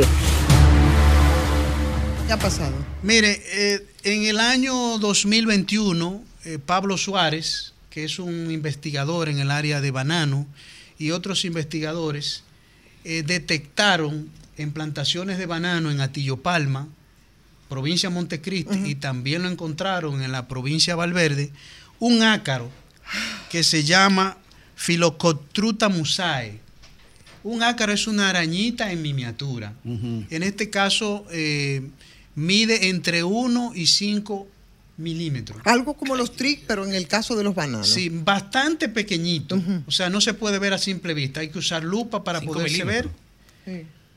y es una plaga muy agresiva que se coloca en la parte, se dice en el, en el de las hojas, pero para las personas que nos escuchan, en la parte de abajo de las hojas, que es muy difícil de controlar y genera grandes colonias, grandes poblaciones. está me aquí en el refiero. país? Está aquí, está en la provincia de Montecristi, está en la provincia Valverde. ¿Y había estado antes? No, no, por ¿Primera primera, vez, vez? se reportó ¿Y en cómo va a ser? 2021. ¿Y en qué rubro? En banano, banano, y plátano. Y el Ministerio de Agricultura tiene conocimiento de esa situación, está trabajando con los productores. ¿Qué, Eso no qué está pasando? sabía. Porque eso no sale, eso no se sabe. Imagino que tiene que tener conocimiento. Lo que sabemos es que no ha estado trabajando porque la plaga se ha venido exacerbando, ha venido incrementando su población y por eso vemos hoy día que las exportaciones de banano, tal como repetía, probablemente el año que pasó cierren en cerca de 200 millones de dólares. Eso es una reducción de 162 millones de dólares. ¿Cómo Eso no es algo, eso es algo mayúsculo, señores. ¿Cómo va a ser? ¿Qué- qué- Estamos qué hablando- usted le haría al ministro? Limber Estamos hablando que este sector ya ha despedido más de 2.500 empleados dominicanos ¿Qué? formales y profesionales. Pero eso no se sabía. Es que la industria bananera está colapsando. Paréntesis, empleados que son en su mayoría irregulares. No, esos no. Esos no, los que están Lo que yo digo, 2.500 pro- eh, eh, empleados son formales. Y en la industria del banano prácticamente no hay empleados informales. No, yo, Todo- dije, yo dije regulares, de Son estatus re- migratorio. Son regulares No, el porque en- no. No, eh, dé- déjeme explicarle en, en el sector bananero tienen que Ah, la reportarlo en la TCS Sí, sí. Mm, porque si por no la las reglas Europea. de la Unión Europea Sí. de comercio justo le impide la exportación Sí, sí, sí. trabajadores no dominicanos extranjeros van más de 7 mil despedidos Aparte de los dominicanos. Aparte de los o sea, 10 dominicanos. mil en promedio. En promedio. Pero ¿y cómo eso no se sabía, ¿Cómo, ingeniero? cómo, cómo afecta ese ácaro? O sea, ¿de qué manera es que, ¿Qué es que afecta? hace? El ¿Cómo ácaro- es el daño? el ¿Cómo ácaro- se ve? Y si se puede medir en términos porcentuales respecto a toda la producción de esa zona, que es eminentemente productora de banano. Bueno, es importante que sepan que el banano es un cultivo tremendamente importante porque genera ingresos semanales en las comunidades. Entonces, hoy día estas comunidades han visto diezmada su economía porque Y el derrame. porque no se está exportando. Las exportaciones se han caído y eso significa que los ingresos de los productores y los empleos y el ciclo positivo de la economía, tal como usted decía, el derrame, se está perdiendo en esa zona. Este ácaro lo que hace es que causa daños en términos de que succiona, eh, come la, se, se consume la salvia de la planta y provoca un amarillamiento que luego se convierte en, en una necrosis, es decir, en negro, se va muriendo la parte de la hoja y usted sabe que las plantas a través de la fotosíntesis es que pueden alimentarse para sostenerse y generar los frutos. finalmente, ¿Cómo se de mi parte. eso?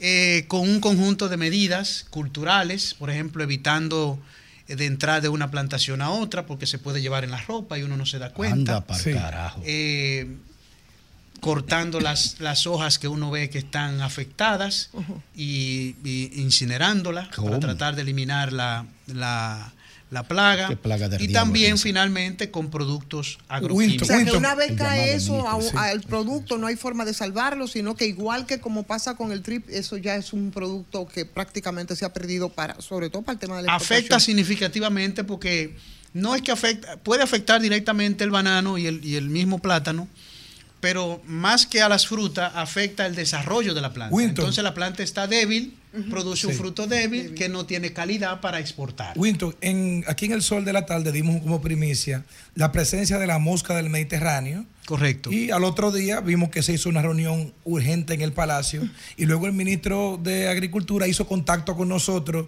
y nos dijo que ya la mosca estaba controlada y que todo estaba bajo control. ¿Qué información tienes tú de eso y si es así como el ministro ha dicho? Bueno, es muy aventurero decir que usted tiene una plaga tan terrible como la mosca del Mediterráneo, que no la ha podido erradicar los Estados Unidos de Norteamérica, el país más poderoso del mundo en todos los sentidos. Eh, cuando, para que tengan una idea, el país tenía 10.000 trampas, trampas con ferormonas, que son atrayentes sexuales de los machos de la mosca del Mediterráneo, y a la hora, en diciembre, cuando llegó la mosca del Mediterráneo nuevamente, apenas tenemos 2.000 trampas. Entonces, usted lo primero que tiene que hacer, según el protocolo, no que lo digo yo, hay una norma internacional de medidas fitosanitarias, la- específicamente la norma 26 del de la Convención Internacional de Protección Sanitaria, Fitosanitaria de la FAO, que rige todos los parámetros para el control de esta plaga. Entonces, lo primero que usted tiene que hacer es determinar la dispersión de la plaga.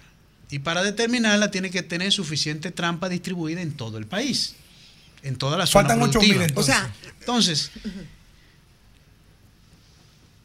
otra cosa que no se ha dicho es que eh, informaron que fue una mosca, no fue una mosca.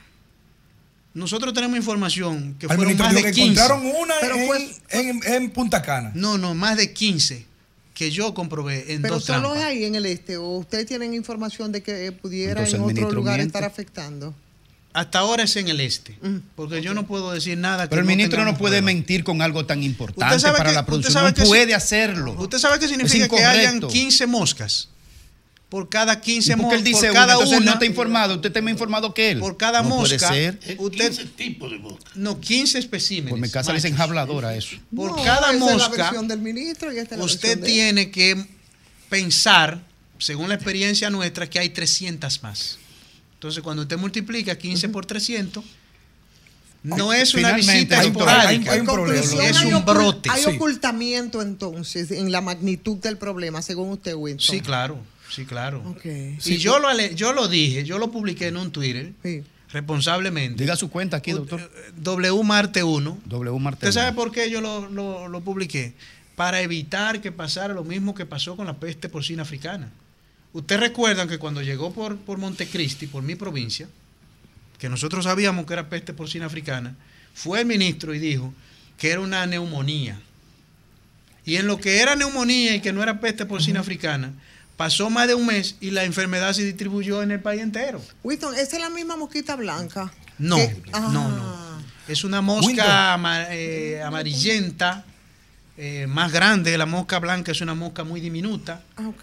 eh, y que vuela hasta 5 kilómetros. Winton, fi- finalmente, Winton, finalmente, yo no sé qué pueden eh, ustedes observar, mis compañeros de aquí de, de panel, pero cuántas pestes es que vamos a tener o que tenemos en este momento y qué es Ya lo que ha van, pasado. van cuatro de las 10 de Egipto. Peste porcina africana. Eran mosca siete. del Eran siete, Mediterráneo. de las siete de Siete. Egipto. Mosca del Mediterráneo. Trips de trips oriental de las flores de, la- de los frijoles. Y el ácaro que acabo de mencionar en las plantaciones de banano. O sea, con, ¿Qué tre- no- con qué- tres completamos. ¿Qué nos espera entonces con un pa- panorama así? Bueno, que por supuesto yo supongo que trasciende, o si ha habido negligencia, o, o qué, ¿no? Que, que trasciende. ¿Qué nosotros visualizamos entonces como panorama en términos de los sectores productivos y del impacto que se tiene? Mire, afectaciones muy importantes en la producción. Y cada vez que afectamos la producción agropecuaria estamos perdiendo empleos. De la gente que menos empleo puede buscar. Y lo otro es que dependemos más de las importaciones. Y depender más de las importaciones significa que no podemos controlar los precios de los alimentos.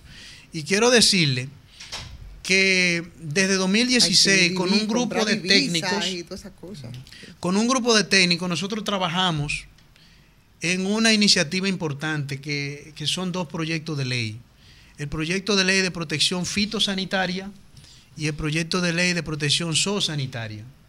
Con estos proyectos de ley se reforzaría la vigilancia de plagas y enfermedades a nivel interno, a nivel de los aeropuertos y puntos fronterizos, y es más, lo que ustedes comentaban ahorita de los problemas del manejo de los plaguicidas, eso estaría resuelto.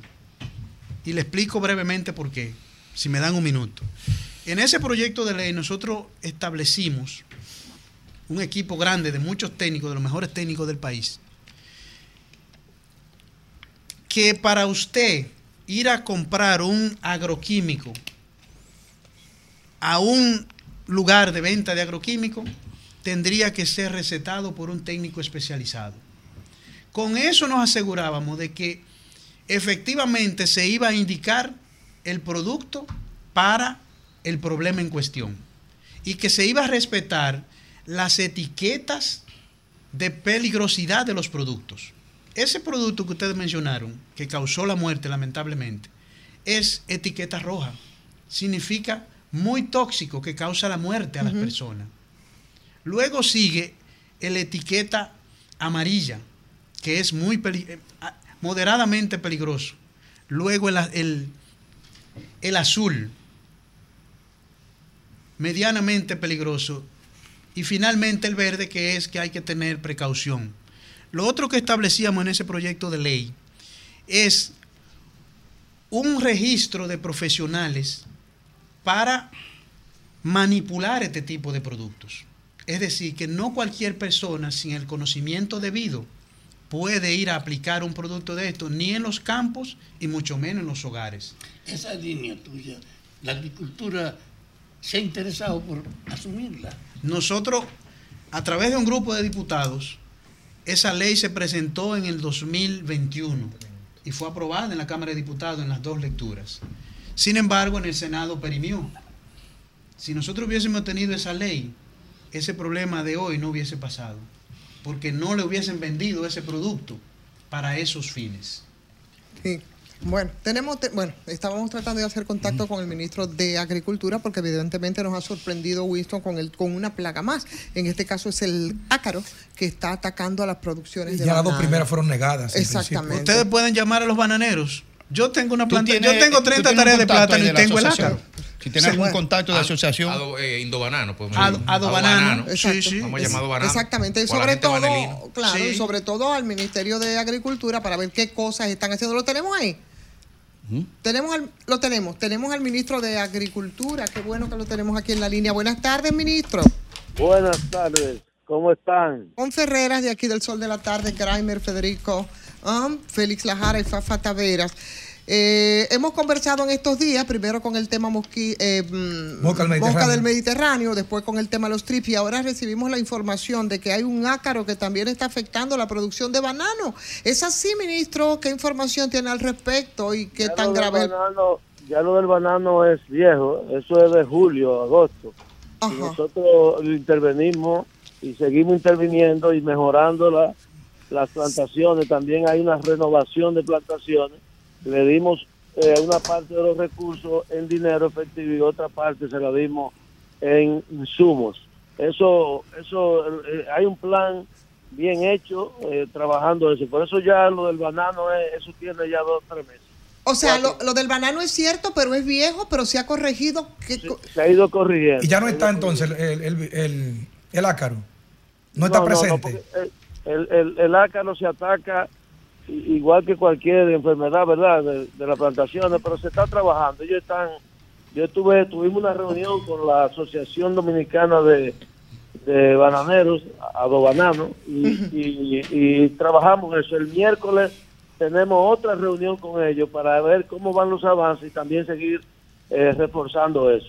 Y con relación a la mosquita del Mediterráneo, mañana estaré en la zona, eso está súper controlado, gracias a Dios no se ha salido de ahí y prácticamente las trampas no tienen.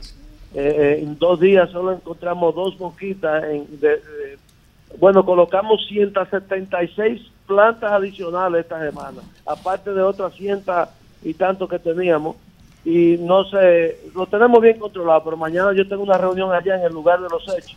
Y gracias a Dios también está Y en el caso de los trips que nos dicen los productores de allá de la zona que han afectado, Tuvimos- dicen ellos cerca de un tuvimos- 70%, ministro. Tuvimos la presen- no, no es 70%, no es eso. Nosotros nos dio, yo estuve allá en el lugar de los hechos, 47.5 específicamente, nos dio a los técnicos de agricultura la evaluación. Eso, claro, puede subir, eh, porque en la medida que las enfermedades, usted sabe que usted las tiene hoy a un nivel y mañana tienen otro. Pero también estuvimos allá y traje el experto de la Universidad de California, el, ma- el, el- mejor, uno de los mejores en el mundo. Lo trajimos al país, yo estuve con ellos el sábado y también eso, eh, obviamente, ya la bichuela estaba en su etapa final de cosecha, ya está en su etapa final, eso obviamente que no, no, no va a hacer ya más daño lo que hizo. Eh, porque eh, estamos en cosecha. Y según usted, eh, ministro, ¿cuál fue entonces los daños en términos porcentuales? ¿Sigue siendo un 20, como nos dijo en principio, o, o No, aumentó? no, eso fue aumentando. Yo le dije a ustedes Ah. que eso fue primero un 10, un 20, después llegó a un 30, 35. Y el último, el último, yo estuve allá, si ustedes vieron la prensa, se dieron cuenta que yo estuve llevando recursos, no para eso, sino para las aguas del 18 de noviembre. Le llevamos algunas compensaciones a algunos productores que se le dañaron cosechas por el exceso de agua. Y ahora fuimos a hacer el levantamiento de lo que pasó ahora con la bichuela. Eso ya, ese levantamiento lo estamos poniendo los números para ir también en auxilio de los productores de, del Valle de San Juan. O sea, no nos adicionamos entonces la preocupación del ácaro al banano, no. No, no, no lo adicionan ahora porque ya eso tenía un tiempo, claro, no es para uno eh, descuidarse, que, que ya se sanó, se curó, porque es que, miren, esa enfermedad que vino la bichuela viene dando vueltas desde Argentina, fue a Cuba, de Cuba fue a Puerto Rico, de Puerto Rico vino aquí. O sea, eh, eso, eso, la- la- el cambio climático es una realidad en Rep- en República Dominicana y en el mundo. Ministro, pero nosotros tenemos la información que en la zona de Montecristi hay fincas completas que están infectadas del ácaro. Bueno, yo, yo eh, le, le estoy diciendo lo que nosotros estamos haciendo. Eh, yo me reuní con todos los productores, o con la- una representación de ellos. El presidente participó en la, en la Pero- reunión y nosotros tenemos una, un levantamiento y sabemos lo que hay que hacer y lo estamos haciendo, pero es un proceso. eh, eh, ¿O usted cree que las cosas se sanan de un día para otro? Toma ya, con un, y un, un santigual y ya está sano. No porque supone que hace meses que, te- que estaba el problema del ácaro, simplemente que no se había hecho público. Bueno, pero las enfermedades se mueven. Usted es productor. Yo tengo producción de plátano, que es lo mismo, pues son musáceas. Y No, tú vas resolviendo problemas en un sitio, en una finca, y, eh, los ácaros se, se van moviendo, las enfermedades se van moviendo. Claro, por Entonces, por tú vas lo- resolviendo en la medida de la, de la posibilidad y luego hasta que tú le puedas ganar la, la, la pelea a, a la Claro. enfermedad. Ministro, precisamente porque no somos productores sino periodistas es que nos apoyamos en usted, que además de ministro es productor, para, para conocer del problema. Sí, lo que pasa es que eh, yo le hago esa aclaración porque la gente, y eso no pasa solamente en banano, ni en habichuelas, ni en, en todo, en todo en la vida, la gente magnifica el problema. Y yo no me gusta hablar de cosas que, que la gente dice, bueno, a mí se me acabó todo, y cuando yo voy a la finca y veo, ¿dónde está tu finqueta? ¿Y dónde te- esto se acabó todo? Tú me dijiste, una esquinita, un 10, un 15%. Eso es normal, eso es normal, eso, eso, eso lo veo. Mira, mi gente fue todas las reses en la inundación, y como tú vas y cuentas la vaca, resulta que no son todas las reses, que fueron dos o tres que se... Sí. Eso, eso, es- normal. Mi- Ministro, ya en lo que va de año hemos tenido alrededor de tres plagas. ¿Qué nos espera entonces con el tema agrícola? Tres o cuatro plagas. ¿Qué nos espera frente al tema agrícola con toda esta la- plaga y la producción nacional? La vamos, a- vamos a tener una de las mejores producciones de, de todos los tiempos este año. ¿Y, cómo será eso posible, ministro? seguro. Si tenemos Por eso- 40% de pérdida de habichuela, por ejemplo. Pero, ¿y, y qué es lo que tú crees que representa la bichuela para la producción de, de este país? 200 millones de dólares, un técnico eh, estimó. No, o sea, 200 millones de dólares no es suficiente. Señores, señores, eh,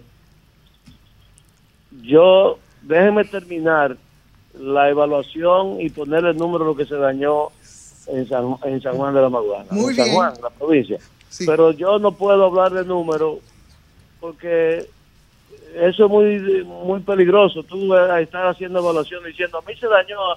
eh, eso, eso no es así, señores. Bueno, ministro, Y- y esperamos. decirle Sí. Que la producción nacional de habichuela, para también edificarlo, nosotros no producimos ni el 50% del consumo de habichuela que se consume en el país. Entonces, por eso, eh, eh, no es no es lo que la gente está pensando. En- eh, eso hay que tener cuidado con eso. Eh, el hecho de que se dañe una, una cosecha no quiere decir que el país se va a derrumbar por una cosecha. Este es un país con más de 10 millones de tareas de tierra sembrada en producción. Y cuando a ti te dañan, por ejemplo, 50 mil tareas, 52 mil que iban dañadas, ¿qué representan 52 mil tareas donde hay más de 10 millones de producción, sin contar la, zona ganadera, sin contar la zona cañera, sin, sin contar eso? Estoy hablando de producción de bienes de consumo directo. Bien, ministro, ministro, muchísimas gracias por siempre atender nuestro llamado. Cuando se haga el levantamiento ya total de estas plagas, pues volvemos a hacer- volveremos a hacer contacto con usted. Muchísimas gracias, ministro. Y con el ministro también despedimos entonces a nuestro invitado de esta tarde, a Winston Marte, que es titular de Asuntos Agropecuarios. ¿Querías acotar ya Sí, finalmente, mire, Winston? yo lo que quiero decir es que es imposible minimizar. Es un hecho real. Millones de banano de 362 millones de dólares en el 2021, el año pasado no van a cerrar en una cifra superior, según el Banco Central, a los 200 millones de dólares.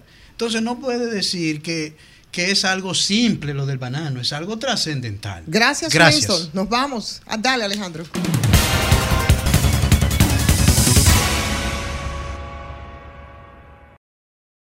Este programa llega a ustedes gracias a Popular, a tu lado siempre.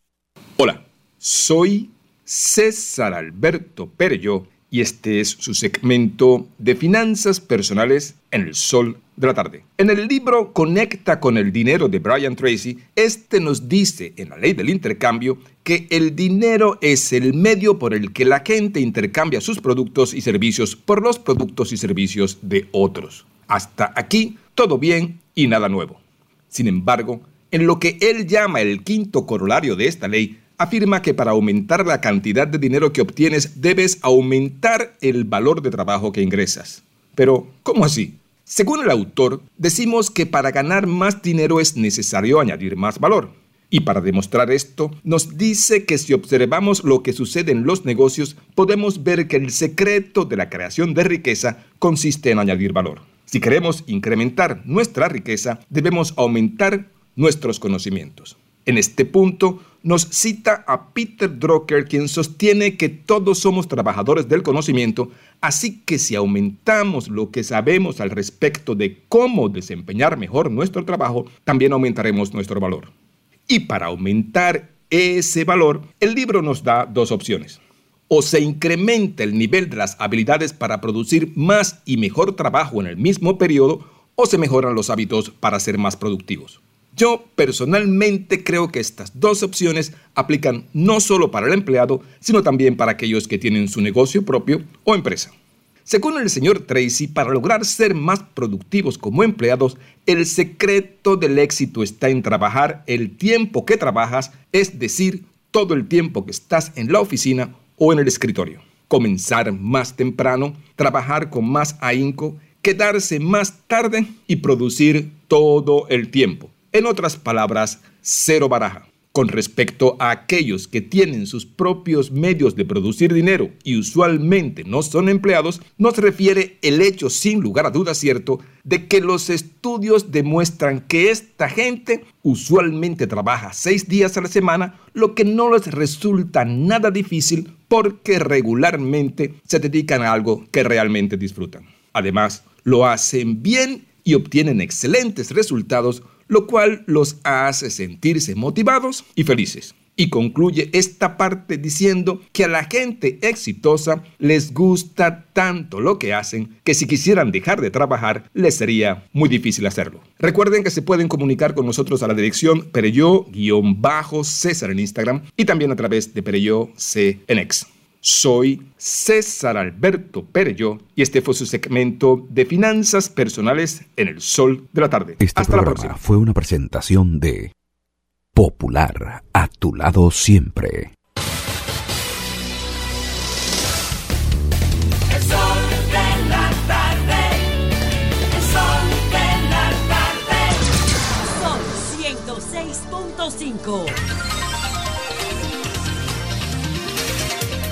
Bueno, señora, que estamos de regreso. Ya 15 minutos completan las 5 de la tarde. Tenemos, sí, por supuesto, un invitado y vamos a conversar con José Santana, Vertico, diputado al Congreso por el Partido Revolucionario Moderno Santo Domingo Este, como dice mi amigo Guido, eh, RHO positivo Santo Domingo Este. Igual que yo. Alcalde de aquel Eh, lado, del PRM. ah, eh, Ya él no Vertico- va como diputado. Debió ser candidato a alcalde de aquel Ya lado. él no va Santo Domingo ya usted no Este. va como Vertigo, Y que lo diga. Fafa, ya estamos en el aire. Mira, Fafa, eh, Bertico, señores, Fafa- vamos, Fafa a vamos, vamos a permitir que el, Así, el Bertico, tú vas de nuevo ustedes como son los dos, ustedes son los entrevistados. Espérense. Bertico, buenas tardes.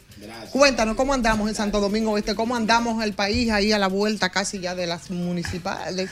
Y Primero, agradecido de Dios de estar aquí con ustedes. De verdad, me siento como en mi casa. Eh, el sol se ha convertido en un sol de verdad para todos los amigos radio oyentes y los que usan la- las redes sociales a través de eh, YouTube, que pueden verlo de manera en vivo. Yo, Santo Domingo Este y el país va bien. Ya el presidente de la República está en la calle. El presidente de la República el día pasado manifestó en una actividad que se hizo que él ciertamente tratando de respetar los canales institucionales, lo que tiene que ver con eh, lo- la- las reglas que se han establecido y los tiempos y los plazos que se dan por la Junta Central Electoral, él no había salido a hacer activismo político y él dice que él salió ya a hacerle campaña con sus candidatos a alcalde y a regidores en este tramo. Es decir, el presidente de la República está defendiendo su obra de gobierno, ha parado las, las todo lo que tiene que ver con eh, inauguraciones de obras, obviamente.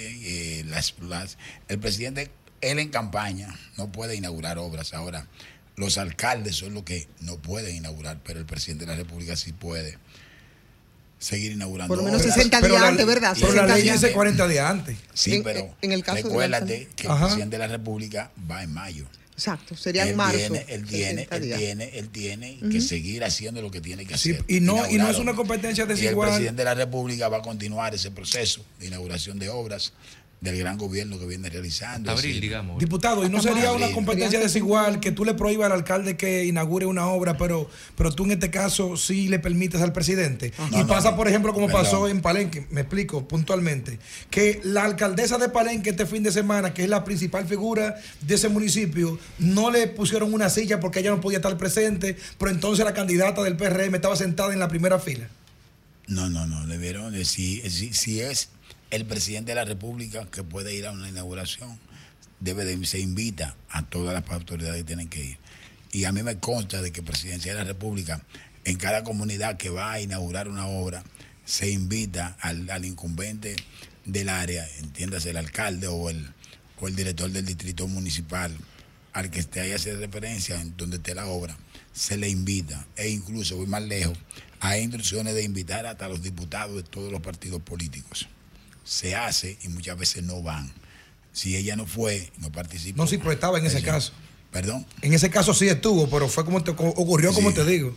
Pero- no le dieron un asiento, pero le dieron a la candidata contrario.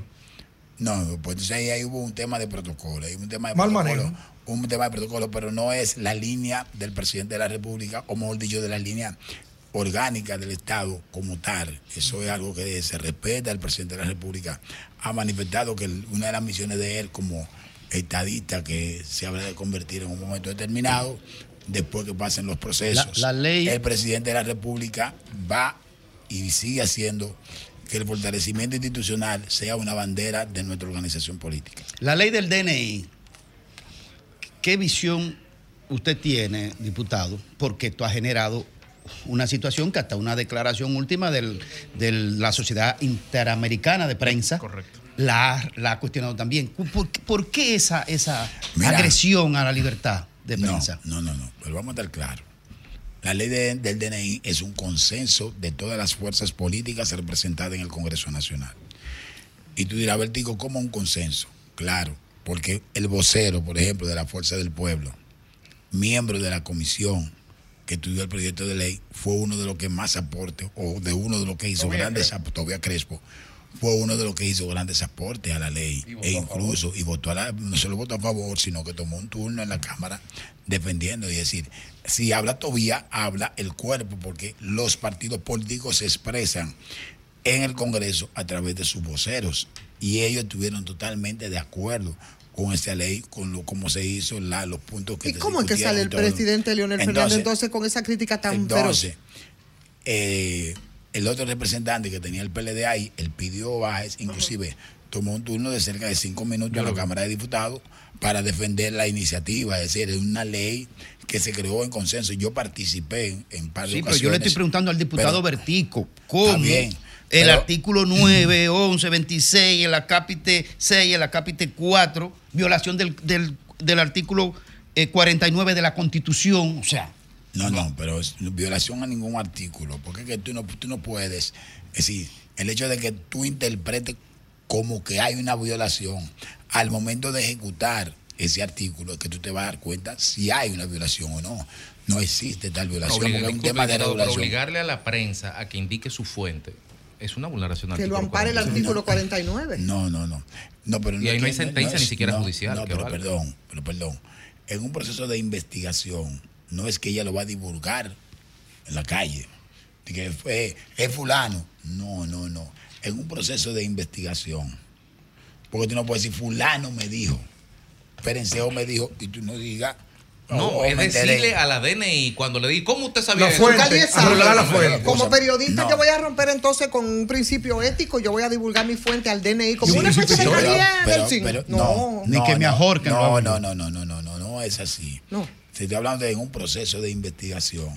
Si tiene la fuente, ¿cómo te supe esa información? Porque puede ser aquí, aquí hay cosas que hay que regularlas. Sí, pero yo no estoy obligado a revelar mi fuente como quiera, como Y periodista. ampara el, el 49 de la misma constitución. Pero ahí está.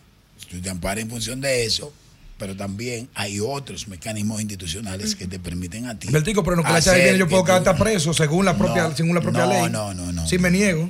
No, no, no, no, no, no, señores. Hay que esperar también la parte de la reglamentación de la ley, porque la ley como tal amerita una reglamentación. Pero aquí, aquí hemos querido, en el fuego político que estamos, un instrumento como ese, que lo que va a hacer es fortalecer el Estado como tal, porque el presidente de la República recibe informaciones de un órgano como este y es competencia del presidente de la República eh, decir lo que puede o no hacer. Porque tú puedes, tú puedes tener organismos de inteligencia en las Fuerzas Armadas y la Policía Nacional que van haciendo su trabajo, pero este es un organismo adscrito al presidente de la República que nada, él como, como organismo, como órgano, él no puede operar hacia afuera. Operan los órganos de inteligencia del Estado. Ahora, cuando ellos suministran una información, ese órgano del Estado a quien se le suministra esa información debe de empezar a ejecutar en función de lo, del mandato, o del mandato no, de la presumibilidad de algún hecho que pueda encontrar el DNI como tal. Entonces no existe tales vulnerabilidades de los derechos fundamentales como han planteado muchos de ellos. Y te reitero, que quede claro, y aquí lo digo para que lo oiga el país, eso es una cháchara política en función de los intereses. Esa ley se consensuó y se consultó. No, no, pero no nos falta respeto. Bertico, porque No. yo no estoy hablando de No, cháchara. No, no, no tú. Estoy hablando del tema de las posiciones que están alternando algunos miembros de los partidos políticos que están diciendo cosas. Es decir, los partidos políticos, yo no estoy hablando de ti, no, Bertico, eso no, finalmente. no tiene que ver nada. con- Bertico, con- finalmente, para, aprovech- para aprovecharte de mi parte, finalmente, porque ya también nos están haciendo señas. eh, Santo Domingo Este, rápido. sí, lo Sí. que pasa es que es rápido. Santo Domingo Este, la competencia por la alcaldía, hasta el sol de hoy, aparentemente Luis Alberto luce imbatible y tú eras uno de los candidatos más sólidos en la candidatura de aquel Oh, pero lado. se está reyendo. No, no, no. No, mira, se está reyendo. No gustaría saber, a ver tu parecer de lo que pasa en Santo Domingo Este en estos momentos. No, yo me, de- me río, es, me río y quiero, y quiero aprovechar en tu pregunta, reiterar para que no haya un malentendido, mis disculpas si hay un malentendido con lo que yo dije ahora del tema de la ley de la chicha del DNI. No, no, tranquilo, tranquilo. Eh, que no es nada, estoy hablando de la parte política representativa en el Congreso. No, no, tranquilo, Todos los órganos, por, todos los partidos políticos, todos los partidos políticos representados en el Congreso estuvieron de acuerdo con la ley como se planteó allá y se discutió. ¿Entiendes? Por eso quiero aprovechar, reitero, para que no haya un malentendido. Tranquilo, Eso. Bertico. Gracias. Mira, eh, Santo Domingo Este, el PRM sigue compacto. Cuando yo sigue compacto, el PRM está monolíticamente unido en torno al objetivo principal. ¿Cuál es? El presidente de la República. Ahora, en esta fase viene la candidatura a alcalde. No hay forma de que esa maquinaria política que se llama PRM en Santo Domingo Este pueda recibir una derrota. Pero aparte de eso, no solamente la maquinaria del PRM, es que el PRM ha estampado un sello en Santo Domingo Oeste en cuanto a la alcaldía se refiere, como mecanismo de servicio, de generación de política pública para solucionar los problemas. Está trabajando, Diego Astacio ha asumido la candidatura como tal de manera muy efectiva. Hemos ido haciendo los ajustes que tenemos Mira, que alcalde hacer. Manuel, ¿se sumó ya? Manuel Jiménez, Manuel Jiménez es uno de los que más está sumado. ¿Tú sabes por qué? Porque Manuel ahora mismo está empeñado en concluir la obra que él inició en función de la visión eh, que tiene él y además de algunas políticas públicas que fueron discutidas con nosotros.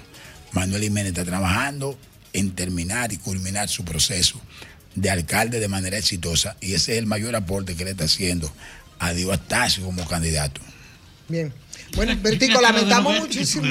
No, Lamenta- este. Lamentamos muchísimo, Bertico, que, que el tiempo se nos haya cortado, pero en el tramo y en lo que queda, yo supongo que volveremos a conversar y a juntarnos aquí en el sol de la tarde, así es que que agradecemos, ¿no? Y te pedimos excusa además porque, bueno, el tiempo fue más corto de lo que teníamos planificado. No, yo prometo volver y volver más temprano. Así es, Claro, así claro, es. volver.